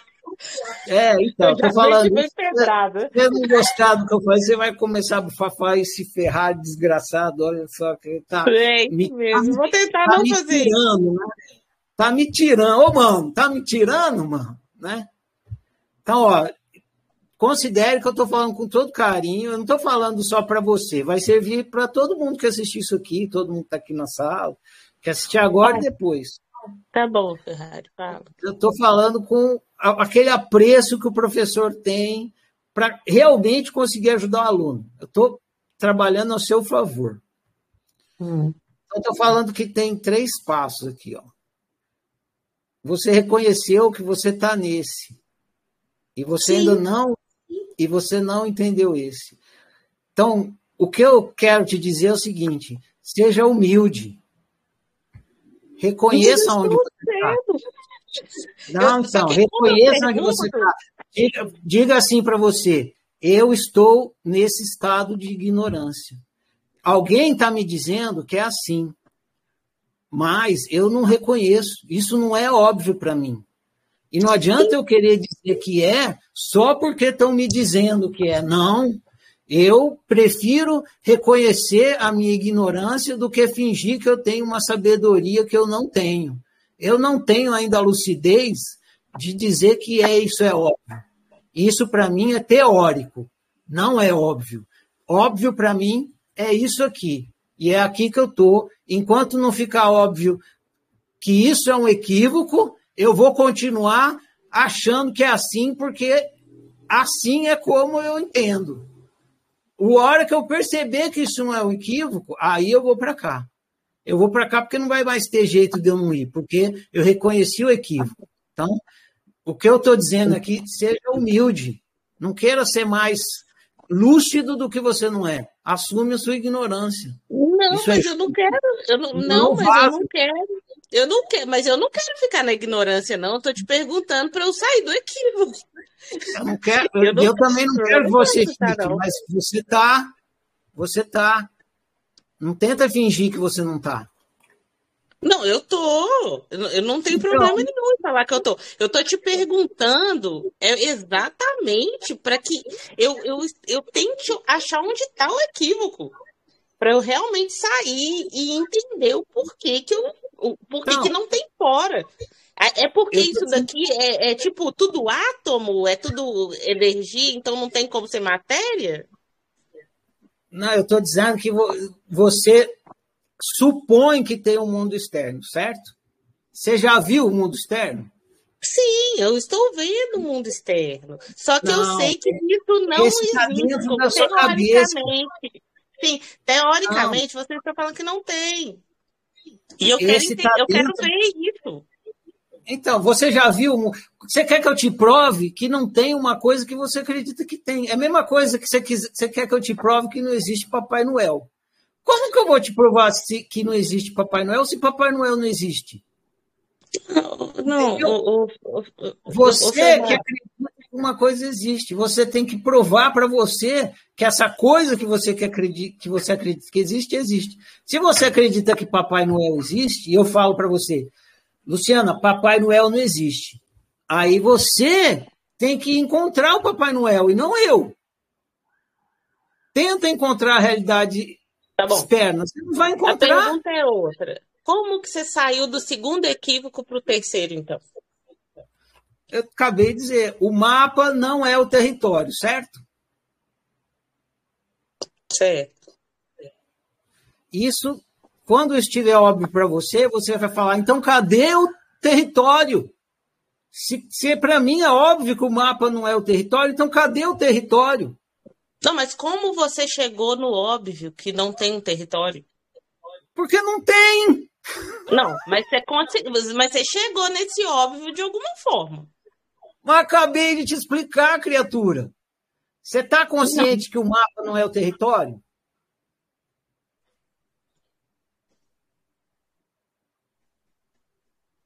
Sim. Você está? Se você está, então se pergunta: cadê o território?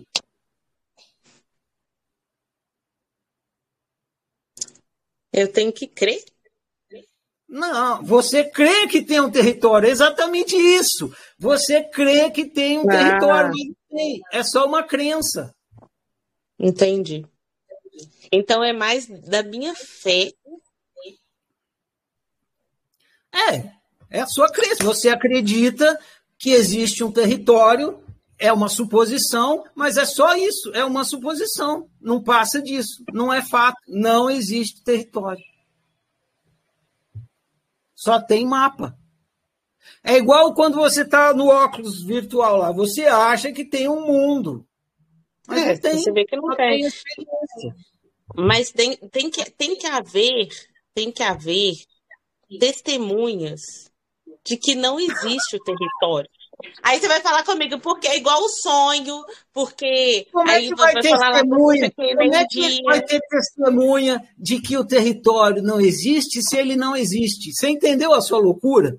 Você quer prova de que uma coisa que não existe, não existe. Se não existe, como é que vai provar que não existe?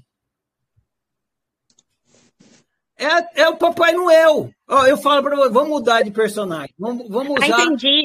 Na verdade, na verdade, ah, eu provas... acredito. eu acredito que existe unicórnio. Aí eu falo, Luciana, não existe unicórnio. Aí você fala, Ferrari, me prova que unicórnio não existe. Tem que ter mais alguém que, que igual você para provar que o unicórnio não existe. Falo, Luciana, se só é uma crença sua, se só existe porque você acredita, como que eu vou te provar que não, que não existe? Então, o que tem que acontecer, então o que acontece é a mudança de crença. Eu, eu, Não. eu, eu, eu acredito Não. O que- na existência. que pode, pode, pode acontecer se você tiver interesse em fazer acontecer, porque se você pode des- desistir.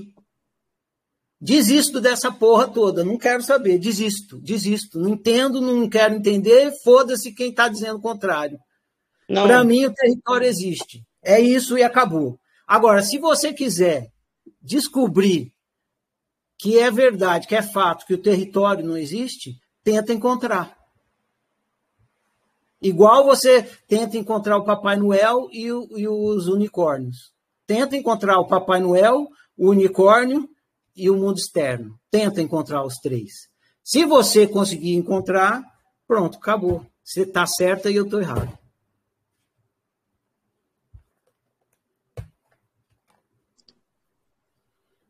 É, eu- realmente tem provas, tem provas de que o território existe. Assim, a gente tem muitas provas que o território existe, mas não tem é, provas assim que ele não exista, né? Igual você falou, é uma loucura, porque não tem como. É, eu, eu continuo na ignorância mesmo, até isso ficar bem óbvio para mim. Foi o que eu falei no começo dessa conversa. Tenha humildade. Sem É. humildade você não vai avançar. Mas eu não quero aceitar que eu, eu quero ver. E como é que eu faço para eu ver? Ué, você tem que praticar a autociência. Investiga em si como é que você chega à ideia de que existe uma realidade.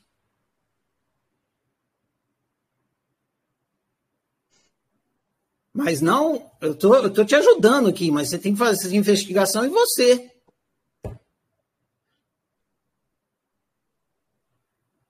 Eu sou o seu bônus. Porque essa missão e esse trabalho é seu, individualmente seu, não é problema meu. O, o seu problema não é meu. Eu só estou te ajudando com o seu problema. Não, eu sei, sou seu, grata. tá? Só que eu acho que fal... eu acho que faltam uns três livros aí nesse caminho.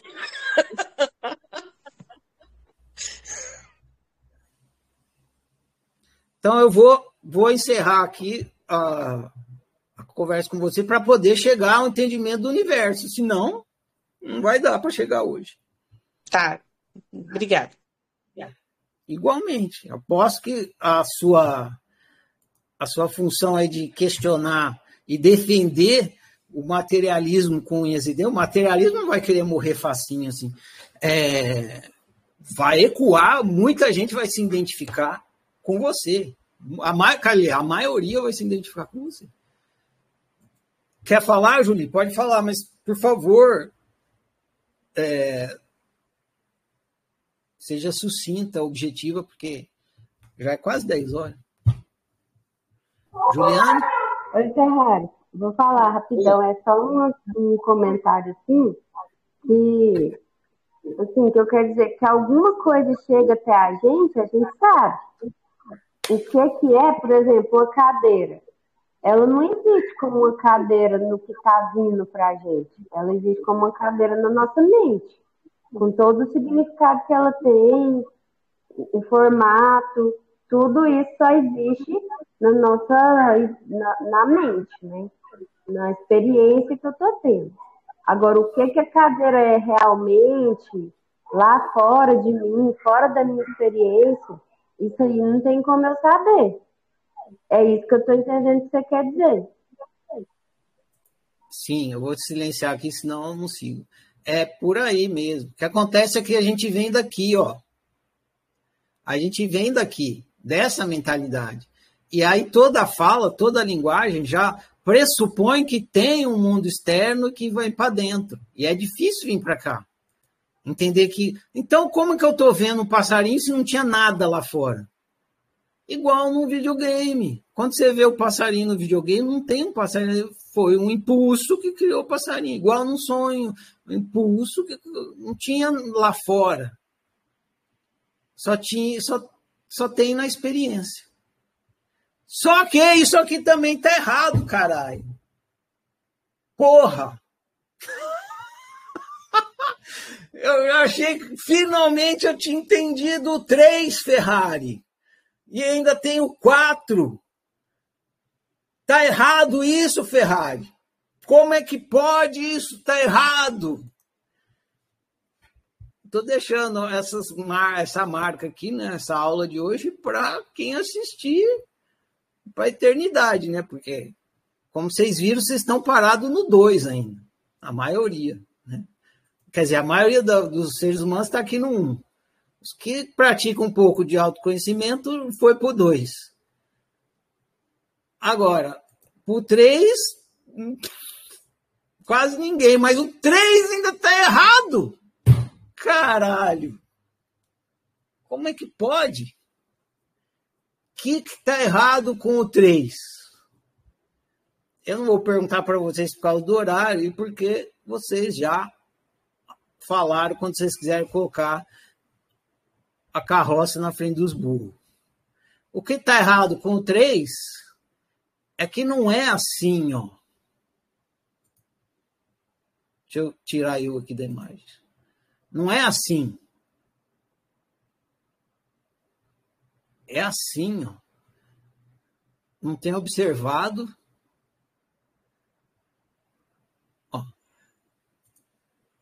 Tá.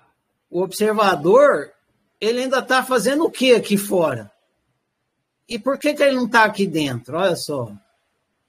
É, a experiência ela é assim. Não, não é só o passarinho, não é, não é só assim, não é só assim. Não é só assim, é assim, ó. O corpo está dentro da experiência. O corpo também é uma experiência. Essa é uma chave para você sair do materialismo. Ah, mas meu corpo também é feito de experiência. Você vai saindo do materialismo. Também eu estou experimentando meu corpo, ele também é feito de experiência. Esse é o 4. Então, ó. Um, dois, três. Tem nada lá fora, nem o corpo. O corpo também está para dentro. Tem que colocar o corpo lá dentro da experiência que você está tendo.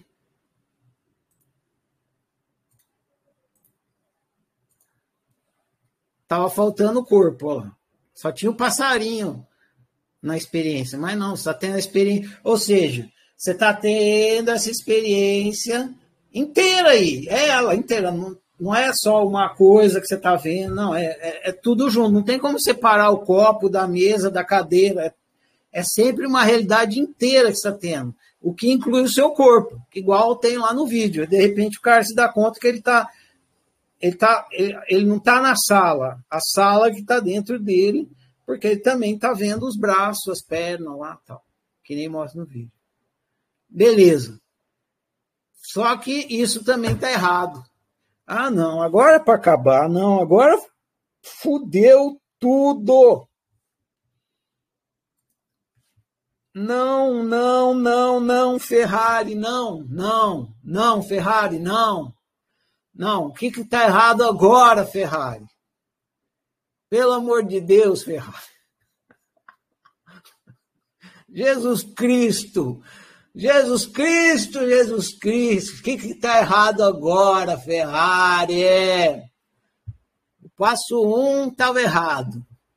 Aí foi para o passo dois, estava errado. O passo três está errado. O passo quatro também está errado. Não acredito. Não acredito. Não vai sobrar neurônio dentro da minha cabeça. Que está errado agora, Ferrari? Vou mostrar para vocês o que está errado. Não é assim, ó.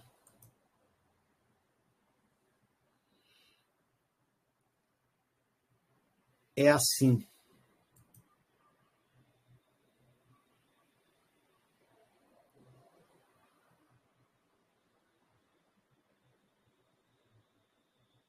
Não é assim.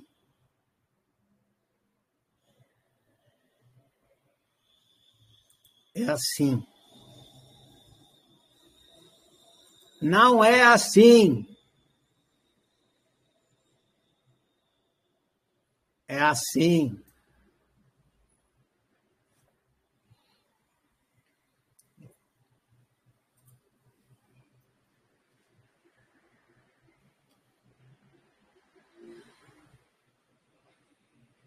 Senhores, bem-vindos ao universo. Isso é o universo.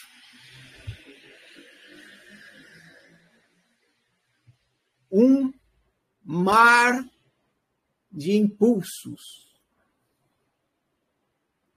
que você experimenta de forma interfaceada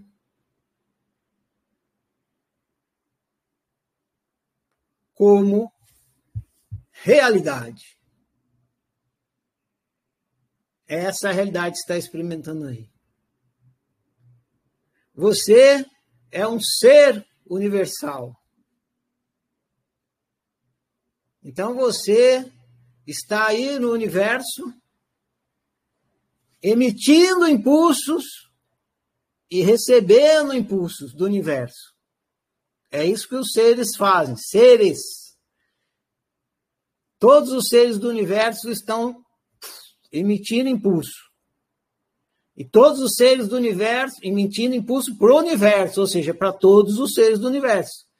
E todos os seres do universo estão recebendo impulso de quem? De todos os seres do universo. Cada ser do universo está decodificando o impulso do universo, ou seja, de todos os seres, através de um sistema operacional, um programa existencial, para poder ter experiência, senão não tem como ter experiência. Você é um ser humano. Então você está decodificando o universo, que é um mundaréu de impulsos de todos os seres, através de um sistema operacional humano, o que faz, o que faz não, o que está fazendo você ter essa experiência que você está tendo agora. De, de dimensão, de três dimensões, de cores, de sons, de olfato e não sei o quê. E que faz você pensar que existe um mundo externo. Quando, na verdade, não tem nem externo e nem interno. Nem externo e nem interno. O que, que tem? Tem experiência de externalidade, experiência de internalidade. Tem experiência de lá fora, experiência daqui dentro. Tem experiência de que distância e longe, experiência de perto, e experiências e mais experiências e mais experiências, mas só o que tem é você tendo experiência. Na onde? No nada. No vazio absoluto. no universo. E assim todos os seres.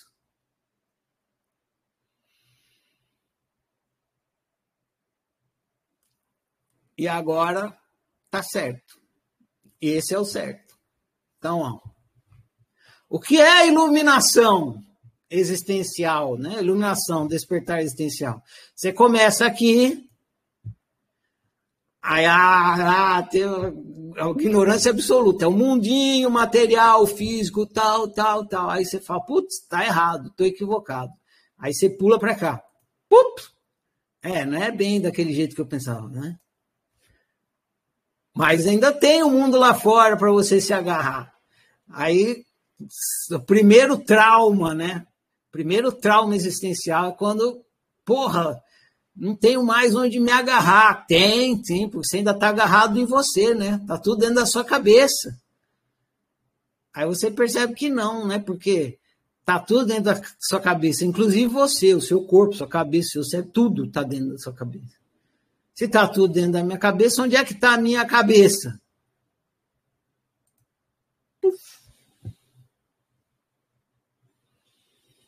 Não tem cabeça.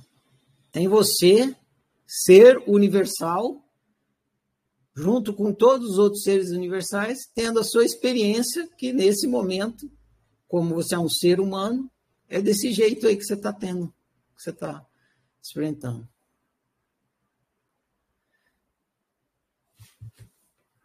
Ó, oh, Luciano, não dá para estender até meia-noite, então, por favor, vou liberar para você aqui. Vai lá.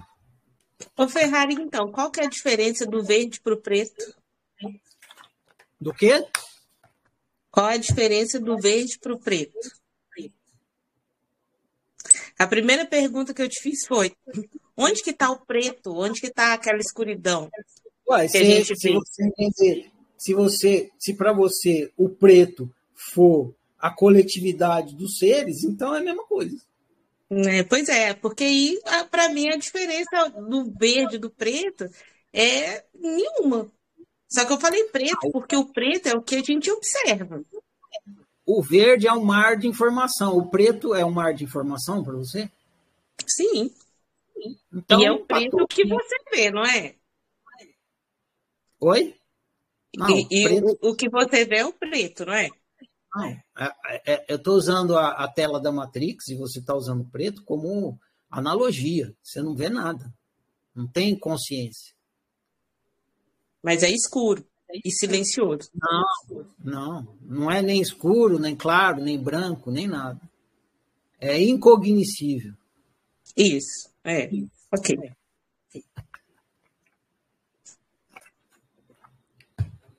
Ah, foi! Agora foi! Agora. Ah, valeu, Luciano. Fica enchendo seu saco, mas é porque pessoas que se identificarem com a sua linha de raciocínio, aí eu encho o saco delas também. Fala, Ana Clara. Oi, só queria fazer uma última pergunta. É, o nível, o nível das perguntas que eu, que eu vou ter vão estar dentro do programa do ser humano ou vai chegar algum momento que é possível a gente ter um acesso a essa noção assim do todo, porque por exemplo, tem o Windows XP lá do final dos anos 90, ele tem uma capacidade limitada. E agora tem o Windows 10 que ele tem uma capacidade maior. Então, assim, fazendo uma comparação, considerando que eu sou o Windows XP, é possível que dentro dessa minha programação que eu estou, eu tenho um entendimento além do que eu fui programada, ou eu vou sempre ficar nas, nessas perguntas, e assim, porque eu queria ter a capacidade de acessar essas coisas que você fala quando você fala o, o nada, o todo, enfim. Ou se eu vou ficar limitada mesmo no programa humano. Não sei se minha pergunta foi clara. Obrigada. Ana Clara, o que a sua pergunta ela contém um equívoco. Você acha que é, você vai ter um programa ou vai mudar o seu programa e aí você vai conseguir pensar melhor de alguma forma. E aí, como você vai conseguir pensar melhor ou ter um melhor entendimento, ou a sua consciência vai se alterar, porque o programa vai alterar, e daí você vai conseguir entender ou ficar consciente disso que eu falei. Não é isso. É um, isso é um equívoco. Por quê? Porque para você ficar consciente disso que eu falei, você tem que ver o programa. E para você ver o programa, você tem que estar tá além do programa. E você já está além do programa, só que você não consegue ver ele, você ignora. É, o computador ele não percebe que o Windows está instalado nele. Ele acha que ele está fazendo aquilo lá sozinho. É igual você, você não percebe que você ser tem um programa humano. É igual como se você estivesse dormindo e acreditasse que você está acordado.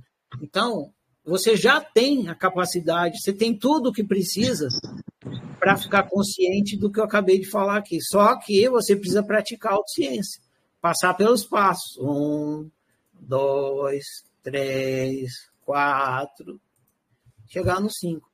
O que, que, que é essa passagem? É pensar melhor, raciocinar melhor? Não. É ter mais clareza do que você está experimentando agora e sempre. Essa clareza vem com a prática da autociência. Certo, tá bom. Obrigada. Dispõe. Essa é a resposta, embora mesmo eu respondendo, eu suponho que você ainda não entendeu o que eu disse, mas fica registrado aí. Beleza, gente? Iluminou? Finalmente? Chegou no 5? Está se vendo como um ser integrante do universo? Finalmente? Entendeu o que você é? É isso. Quando você sai da ignorância, você descobre o que você é. Ó. Eu aí, o experimentador da minha experiência, não é isso? Não é isso que você é? O experimentador da experiência que você está tendo. Quem mais seria você senão o experimentador da experiência que você está tendo? Simples assim, óbvio sim. Muito bem. Para terminar, para terminar, para terminar, o Manuel. Ora, poxa. Boa noite. É, você sempre teve essa visão ou você foi desenvolvendo ao longo da vida, né? Porque eu comecei como a gente, você teve a visão materialista até chegar nessa visão. E aí foi só na autociência mesmo, na autoobservação, não tem assim um. Sei lá, alguma coisa que. Beleza, você tá falando aí, tá tudo teórico para mim, mas quando eu olho. Não, não tá claro quando olho pra minha realidade. Como é que é isso? Beleza. Eu comecei aqui, nem todo mundo aqui, ó. Tá vendo? Olha eu aqui, ó. Vou botar aí. Olha eu aqui, ó. Eu tava aí, eu olhava, eu olhava pro passarinho, achava que o passarinho tá lá fora, não sei o que, não sei o que. Na minha trajetória, né? Eu. A primeira. Tá lá no livro. Tem um livro lá na oficina que chama. É, Maia Sangue. Maia Sangue é, conta a minha trajetória, conta a história da criação da oficina. É um livro autobiográfico, tá? conta a história da criação da oficina. Então, eu conto nesse livro, Maia Sangue, os acontecimentos que, que eu fui tendo, a minha história, a minha trajetória, por onde eu fui passando até a criação da oficina. Então, eu estava aqui no 1. Quando eu estava aqui no 1, eu ouvi um cara falando do 5. Foi isso que aconteceu. Eu, eu, eu, nunca tinha pensado nisso, eu falado dessa maneira, mas foi exatamente isso que aconteceu. Eu estava aqui no 1. Agora eu posso falar isso, né? Porque na época eu não tinha consciência de nada. Eu acreditava, mas eu estava no 1 e um cara falou do 5 para mim. Ele não falou para mim, não foi um cara. Eu li um livro e nesse livro o cara estava falando dos cinco. Era um livro esotérico. Eu, o cara falou dos cinco, eu falei, doideira total. O que, que é isso? Será? Né? Igual que será? Porque olha só, quando você está no um, você é totalmente materialista. Aí, quando você ouve falar em coisas espiritualistas, às vezes você ouve falar aqui do 4 e tal, né? Ou mesmo do 5. Você lê um livro espiritualista, tá lá, né? Falando do 5. Tem vários, né? Então foi isso que aconteceu comigo. Eu estava no 1 um, e o cara falou do 5. E eu pirei. E, e o cara falou que para chegar no 5 eu tinha que meditar. Só que os caras que estudavam esse o livro desses caras, desse cara que falou do 5, eles, eles eram mais. Estavam mais tapados, eles eram mais tapados que eu, digamos assim. E eles não entendiam muito o que estava escrito no livro. Eles liam o mesmo livro que eu estava lendo, mas eles não entendiam muito bem. E aí o cara do 5 falava que para você sair do 1 um e chegar no 5, você tinha que praticar meditação e aí você ia ter uma experiência espiritual chamada Shamad, ou Shamad, é um termo hindu, que significa êxtase. E aí, se você tiver, você vai do 1 para o 5. Estou usando aqui as imagens para dizer como é que foi né, minha trajetória.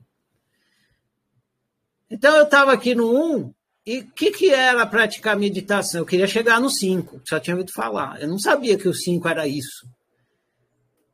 Era uma explicação de 5, que agora eu estou falando que é isso. Mas eu não sabia o que, que era. Era alguma coisa muito louca que não era o 1, um, né? Para eu sair do 1 um e chegar lá onde o cara estava falando, o 5, eu teria que praticar meditação. E aí tinha uma galera nessa escola que estudava os livros que praticava meditação. Tinha uma sala, era uma escola mesmo, era uma casa física, e tinha uma sala onde praticava, era a sala de meditação. E a gente praticava meditação. Eu saía do trabalho, eu lembro, estou falando, tá vindo as memórias, tá tarde, mas eu vou contar, porque é legal. Eu era motoboy nessa época, você acredita? Eu morava em São Paulo e era motoboy. O dia inteiro no trânsito. É, os caras buzinando, passando assim no corredor dos carros, tem que chegar rápido para entregar. Entre, é, motoboy de cópia heliográfica. Tá, tudo está contado no livro. E eu. Eu li esse livro ano uh, passando lá para. E aí, quando dava, acho que era sete horas, que era o horário da prática. E, e, às vezes era seis, eu tinha, eu tinha das seis, tinha uma hora para chegar, era longe, né? Das seis até as sete para chegar na escola e fazer a prática de meditação, senão eu perdia. E nossa, todo dia que dava seis horas, um cliente ligava e tinha um pedido urgente. Mano, era foda. Aí tinha que levar a porra do pedido urgente e ainda assim, e assim, eu tava, não sei se vocês conhecem São Paulo, eu estava em Pinheiros, o pedido urgente era na Lapa e a escola era lá na Santana. Puta que pariu, era o, o, do lado oposto, assim.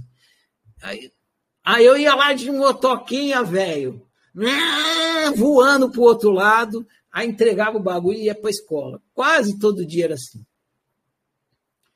Aí chegava, entrava na salinha de meditação, sentava, e ficava tentando não pensar. Fechava o olho e ficava tentando não pensar. E claro, né, o dia já tinha sido uma puta de uma bomba, de um estresse, de coisa para tudo aí. Imagina a cabeça como é que estava. Né? Ah, tentando não pensar. E, e puta que pariu, e, e, pensamento vem, pensamento vem, eu não posso pensar, não posso pensar, eu tenho que chegar lá no, no, no número 5, eu tenho que chegar no número 5. Tá vendo? Quanto mais eu falava, mais eu pensava, né? Não, para de pensar. Não, número 5. Não, foda-se a copa, foda-se a moto, foda-se o trânsito. Não, não posso pensar. E, e quanto mais eu tentava não pensar, mais eu pensava. E era assim, todo dia. Toda, e foi assim, sei lá, três anos tentando não pensar. Sentado naquela merda, daquela cadeira, naquela merda, daquela salinha de meditação. naquela merda daquela escola, de, junto com aquele merda daqueles caras que me falaram que meditação era não pensar. Não tinha um puto para me explicar que isso era um equívoco. Hoje em dia eu sei que é um equívoco. Mas na época não tinha um puto falar: não, gente, tá errado, tá tudo errado. Não tem nada a ver isso aqui. Não, todo mundo reforçava o equívoco. Fecha o olho aí e não pensa. A hora que você não pensar, você vai ter um chamado. A hora que tiver o chamado, pronto, você chega no número 5. E nunca. Né, o passado uns três anos, eu, aí eu comecei a estudar mais coisa e tal, comecei a, a questionar várias coisas na escola. O pessoal começou a ficar meio chateado comigo, porque eu pensava demais, perguntava demais, não seguia muito as regras dos caras. E, e eu também já estava de saco cheio de sentar naquela cadeirinha e ficar tentando meditar e não conseguia. E mandei a, a os caras me convidaram a me retirar. Um dia lá que eu fiz uma coisa que eles não gostaram, eles chegaram e falaram: oh, você está convidado na verdade, não fui convidado a me retirar, não. Eles, eles todos, eu tinha várias atividades na escola. Eles começaram a cortar minhas atividades. Cortar, cortar, cortar, cortar, cortar, cortar. Eu não fazia mais nada. Eu só tinha que ouvir o que eles falavam o tempo todo. Eles falando aqueles negócios minha orelha que eu já não acreditava mais. Entrar na merda da sala e tentar não pensar e só. E as outras coisas legais que eu fazia já não deixaram mais fazer, foram me bloqueando. Então eu percebi que eles estavam me convidando a me retirar, né? Tipo um convite, só não falar, sai daqui. Ah, fiquei de saco cheio, aceitei o convite, saí fora. Saí fora e falei, nunca mais quero saber dessas merda aqui. Foda-se o número. Foda-se o número 5! Não quero saber. Eu vou ficar no número 1 um, e foda-se. Número 1. Um. Número um! No, e fiquei aqui, ó, no número um. O número cinco era só uma ideia mesmo, um monte de. Sei lá se tem esse número cinco. Vou perder minha vida para chegar num tal de número cinco que pode ser que seja só uma merda de, um, de uma ideia que o cara tá falando. Eu vou ficar no número um. E foda-se. E eu fiquei no número um, fiquei feliz da vida número um, tava nem aí com dois, né? nem sabia que existia dois. Foda-se, fiquei só no número um. Felizão da vida, felizão. Eu, nessa época aí, quando eu tinha banda de rock, aí fui tocar, fui, fui, fui compor música, subi nos palcos que tinha que para tocar, toquei com, com uma galera, me diverti, e foi mó barato. Tava lá. Aí também fui fazer faculdade, fui estudar, então. Daí, vou encurtar a história, senão fica gigante. Né? Daí eu conheci um negócio chamado neurolinguística. Aí essa tal de neurolinguística era muito interessante. Eu conheci essa tal de neurolinguística porque eu tinha que dar aula de inglês em aprendizagem acelerada. Então eu tinha que fazer os, os os alunos aprenderem inglês em oito semanas. Imagina, isso há 30 anos atrás. Né? Uns 30 anos atrás mesmo, 30 anos atrás. Eu estou com 54, menos 30, eu tinha 24, é por aí mesmo. Uns 30 Eu tinha que ensinar inglês em oito semanas para os caras. E aí tinha que usar essa coisa aí que chamava neurolinguística, que eu nunca tinha ouvido falar. Só que funcionava, né? Não funcionava exatamente assim, mas funcionava. E aí eu fui, fui querer entender por que que funcionava, né? Chamava aprendizagem acelerada, ainda existe isso. É um russo lá que chama Yakov, que é alguma coisa Kov, que inventou esse negócio de aprendizagem acelerada. Por que, que funcionava? Por causa da tal da PNL. Todo, toda a pedagogia da escola estava baseada na PNL. Aí eu o que, que é essa tal de PNL? Eu só sabia um básico, um básico assim, eu tive que aprender um básico para dar as aulas, mas eu fui, me interessei para estudar PNL. E daí, lá tinha uma frase no estudo da PNL que era a seguinte: o mapa não é o território. PNL tem, chama Fundamentos da PNL, tem acho que uns 16. Pressupostos da PNL. Não sei se é o número 1 um ou o número 2. É exatamente esse. O mapa não é o território. Fica... Que. Que coisa interessante. O que será que significa isso aí? Logo de cara, a coisa, tipo, a coisa mais importante que tinha na PNL era entender isso. O mapa não é o território. Aí eu fui tentar entender. Aí eu fui estudar tudo que eu podia de, de PNL para entender o que, que era esse tal de mapa no meu território. Conversei com gente, não sei o quê. Aí eu entendi, velho. Aí foi quando eu fui pro 2. O mapa não é o território. Eu entendi. Eu, eu pensei, pensei, pensei, pensei, pensei, pensei, observei, né? Você observa, fiquei observando, falei, mas isso. Mas eu não estou vendo a realidade, eu achava que era um, né? Mas eu não tô, não é a realidade que eu estou vendo, como que não é e tal. Daí é o que está explicado lá no videozinho. Entendi o negócio da ótica. Como? Eu não estou vendo a realidade. A luz bate no bagulho, sabe? A luz bate no bagulho, bagulho, a luz do bagulho bate no seu olho, a luz entra no seu olho, aí faz o caminho. Aí você está vendo o mapa. Aí ficou óbvio, é isso aí. O mapa não é o território. Entendi, eu não estou vendo. Você fecha o olho, eu não vejo, porque eu interrompo a luz. É por isso, que eu não estou vendo é realidade, eu estou vendo a construção mental tal.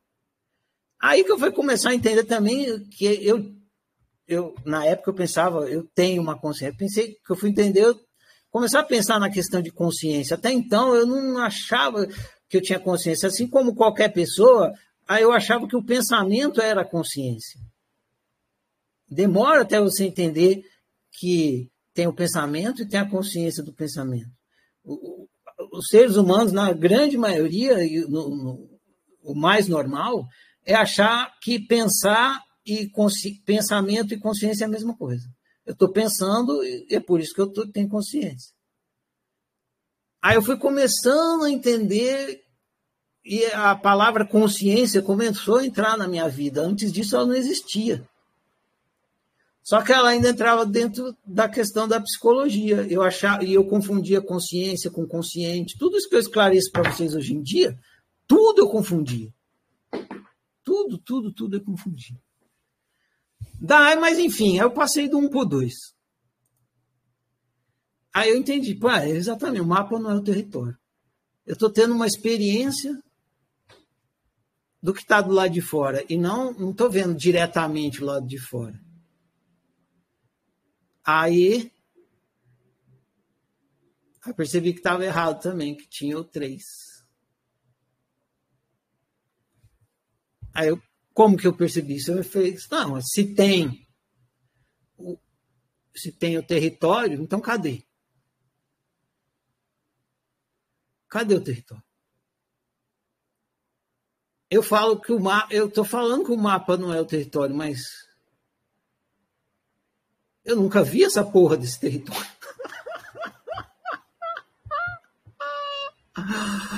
Eu só ouvi falar que tem um território que eu estou vendo o mapa, mas quem disse que tem o um território? Só disseram. Só me disseram que tem um território. Se tem, eu preciso comprovar. Cadê o território? E foi aí que eu entendi que não tinha território que só tinha o um mapa decodificado, que o território é impulso, que nem eu falei. Se não adianta você pegar o cabo da internet e pôr no olho, você não vai ver nada. Então não tem território, não tem a cadeira do lado de fora, tem um impulso que para mim é decodificado em forma de cadeira. Então é uma interrogação. Não tem, não tem a cadeira do lado de fora para eu ver a cadeira do lado de dentro. Tem impulso do lado de fora que me faz ver cadeira do lado de dentro. Aí eu passei do 2 para o 3.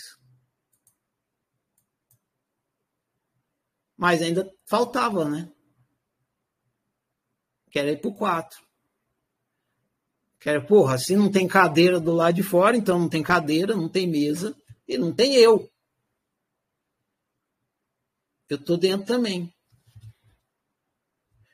Esse truque aqui é difícil de perceber porque a gente ah, a gente está tendo a experiência em perspectiva de primeira pessoa, que nem eu falei para vocês. Você vê sua mão seu braço, você acha que você está dentro do, de uma coisa aqui que você nem está vendo o que, que é. E porque tem o deslocamento. A, a, não é só a questão das coisas serem tridimensionais. Você tem a sensação de deslocamento. Igual no videogame. No videogame você tem a sensação de deslocamento, mas não tem deslocamento de verdade. Tem a experiência de deslocamento. Até se entender isso, que não é deslocamento de verdade, é experiência de deslocamento, demora pra caralho. Aí eu entendi, porra, não é deslocar, não é corpo, é uma experiência de corpo, não é deslocamento, é uma experiência de, deslocamento. E se, e se não tem se não tem território, só tem mapa, então só tem isso. E é, o, o que é ruim, o que é ruim de aceitar que só tem isso, é que você entra na, na absoluta solidão. Isso que é muito desagradável. Provavelmente a gente resiste muito por causa disso, porque a gente não quer assumir a nossa individualidade. Você está sozinho no seu mundo. não tem ninguém aí. Que nem na história da barata. A Ana, a Ana achou que a barata era uma espécie como não. Não é só a barata que estava dentro da Ana. A mãe da Ana estava dentro da Ana e o pai da Ana está dentro da Ana. Não tem nada, não tem pai e mãe do lado de fora. Um só existe dentro do outro, como realidade, como forma. E você existe em si. Então é bem desagradável chegar aí, porque você fica num. Não tem, você fala, ah, eu estou no, no preto, não tem nem preto. Ah, eu estou no vazio, não tem nem vazio, não tem nada. É o não ter, é a não existência. Que na verdade é a verdadeira existência. Porque o materialismo fala que, que isso, né, o universo, o, o, o absoluto, né, o que não é experimentável não existe, mas o que não é experimentável é o que cria a experiência. Então, não existe. Então você fica numa coisa que não existe. É desagradável. No começo. Aí depois vocês vão ver também. Aí você faz o caminho de volta, na verdade. Você vai para cá, vem para cá, vem para cá e volta para cá e fica nos dois ao mesmo tempo. Você fica aqui e aqui. você vive aqui, você vive aqui, mas você sabe que é assim. Você sabe que é assim. Mas tá aqui assim, é como se estivesse aqui. Então você fica no. É como se. Então você vive assim. Só que você sabe que é assim. E você não precisa nem contar para ninguém que é assim. Você simplesmente sabe que é assim. E você fica assim, vivendo assim, sabendo que é assim, e não conta para ninguém que é assim, a não ser que alguém se interesse. E aí você conta. Só que não dá para ser contado uma vez. Aí eu vivo assim, que nem eu falei para a Luciana outro dia, eu vivo a maior parte do tempo assim, como o mais ignorante dos seres humanos. Só que eu sei onde fica a porta. Aí eu vou entrando e vou chego aqui quando eu preciso. Se eu não preciso, eu estou aqui. E aí, quando eu cheguei aqui, aí eu entendi o filho da puta do cara que tinha me falado lá no começo dos cinco. Falei, filho da puta, tava certo. Ah, e eu entendi, né? Quando, quando, quando eu cheguei aqui, eu entendi que meditar não era não pensar. Meditar era saber que você está pensando. Simples assim. Toda vez que você sabe, que você está consciente que você está pensando, ao invés de você achar que o pensamento é a consciência, toda vez que você sabe que você está pensando, você está em estado de meditação. E se você sabe que você está pensando, então você não está pensando, você está sabendo. Saber é diferente de pensar. O saber sabe do pensamento. Então é por isso que se fala, os gurus falam que meditação é não pensar. Porque quando você está sabendo do pensamento, você não está pensando, você está sabendo. Só que é uma maneira bem errada de falar, né? Ah, meditar e não pensar é bem errado. Zero para o cara lá que me falou no começo e zero para todos os gurus que falam assim. Que só põe um aluno em roubada e bater cabeça na parede. Aí eu falei, ai, filho da puta, por que não falou? Bastava eu ficar lá sentado na cadeira assistindo os pensamentos, eu estava meditando, eu ficava tentando não pensar. Aí eu entendi. É aí você realmente, quando você entende que observar o pensamento é, é, é, não é pensar, você chega imediatamente no 5. Por quê? Porque isso aqui, o, o, o, isso aqui é um pensamento, a experiência é um pensamento. Então é isso. Você é o experimentador da experiência. Aí você fica consciente que você é o experimentador das consciências. Você é a consciência que está sabendo desse pensamento. Em outras palavras, realidade é essa realidade que você está vendo aí não é feita de matéria, ela é feita de pensamento. Se você tiver consciente disso, você está no 5. Ah, e depois? Depois você volta para cá e vive, vive no 1, um, consciente de que é 5, mas sabendo que a brincadeira é ficar aqui no 1 um e outras coisas mais que eu vou explicar depois. Pronto! Respondi, Manel. Contei a história toda. Respondeu. Bem legal. Depois lê o livro lá, tem mais detalhe e é bacana. Eu li esse livro, pô. Vou ler de novo, ah, então. Então, você. Tá bom. Valeu, mano. Valeu. Brasil, né? Valeu, valeu, então. Tchau. Isso aqui não vai acabar hoje, hein, gente? Ó, as duas últimas, a Dila, depois você e, e Lina. Pode falar, Adila.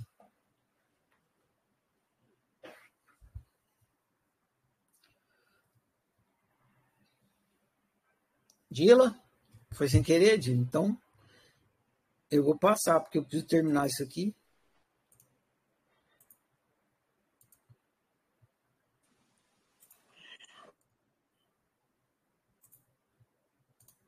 Tenta novamente aí, Dila. Sem clicar, mas fala. Foi? Foi? Oi. Oi. Professor, se quisesse terminar o ano aqui hoje, podia terminar. Entregou tudo.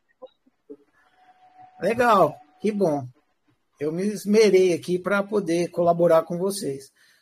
O que eu, o que, o que eu entrego para vocês, na verdade, é tiro todas as pedras que eu tropecei. Eu acabei de contar várias aí para vocês. Vocês estão pegando o atalho, né? Vocês, vocês tiveram a ajuda que eu não tive. Vocês estão tendo a ajuda que eu não tive, que queria ter. Diga, Ilan, Iliana. É, viu, Ferrari? Se você não achar oportuno responder ou comentar isso agora, pode deixar mais para frente, porque eu vi que outro dia você falou que vai ter uma hora que nós vamos falar de Deus, por exemplo. Mas sabe o que, que eu lembrei ouvindo sua história? Você falou assim: Eu sou Deus, eu sou Deus. E aí eu vi que assim o pessoal ficou, sabe?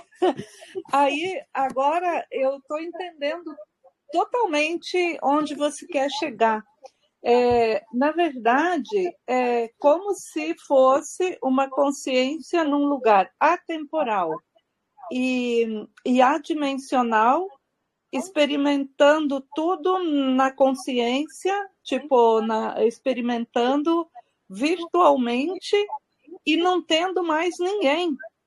Então, você está sozinho, eu estou sozinha, todo mundo, na verdade, entre aspas, está sozinho porque cada um cria é, essas, essas pessoas que a gente vê também. É isso ou eu estou viajando muito?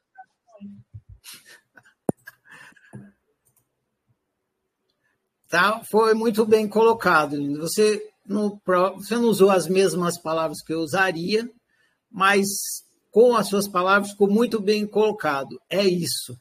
Então, é isso. Uh, agradeço você ter colocado com outras palavras, é legal, outras pessoas vão se beneficiar disso também. Valeu, é isso mesmo. Tem sobre Deus, vai ter um mais para frente quando a gente for falar de criação de realidade. Eu falei, né? Não, não tem como a gente falar de criação de realidade se a gente não estudar o conceito de Deus. Então a gente vai ter que entrar nisso aí, mas vamos deixar para o momento oportuno. Mas também muito bem colocado. Quando você chega aqui no 5, você entende que você é um Deus. E os outros seres são outros deuses. Então, o que é o universo? É a coletividade dos deuses. Cada ser é um Deus. E o universo é a coletividade dos deuses. Eu sou um Deus, você é um Deus, todos os seres são Deus. Até o ser que está brincando de minhoca é um Deus. Então, todos os seres são igualmente Deus. Mas, enfim, vamos deixar isso para outro momento. Ah, Senhoras e senhores, então bem-vindos ao universo. Façam melhor proveito a partir de agora, porque vocês estão aí, não tem outro lugar para vocês ir mesmo. Vocês vão estar aí eternamente. Então, com mais consciência, vocês vão aproveitar melhor o universo e a experiência de criar a experiência dentro do universo. Eu vou falar a declaração da universalidade, da universalidade, e fica então encerrada essa conversa de hoje. Vocês vão, a partir de amanhã, para mais uma um livro da fase existencial e da fase do despertar, para iluminar. Então, se não. Pô, não iluminei ainda. Próximo, tem mais uma chance, mais uma semana, e vocês vão ler o livro A Quarta Parede. Ele é absolutamente prático. Ele vai te jogar numa prática. Quarta parede pratica o que o, o livro A Quarta Parede vai estar tá te ajudando, te indicando para praticar. É um exercício muito simples, vocês vão ver lá, e que isso vai te ajudando a despertar para o ser que você é. Então, boas práticas aí com o auxílio do livro A Quarta Parede. Vou falar a declaração da universalidade no meio do universo aqui e vou encerrar sala de hoje. Eu honro e celebro eu, eu honro e celebro você, eu honro e celebro nós. Eu honro e celebro a minha diferença, eu honro e celebro a sua diferença, eu honro e celebro a nossa diferença. Eu sou outro você, você é outro eu, nós somos todos e cada um. Por isso, toda forma de exclusão e desrespeito que em mim chega, de mim não passa. Eu sou por minha unicidade, eu sou por sua unicidade, eu sou por nossa unicidade. Que o meu viver confirme as minhas palavras, e assim seja. Então, gente, boa noite. Prossigamos.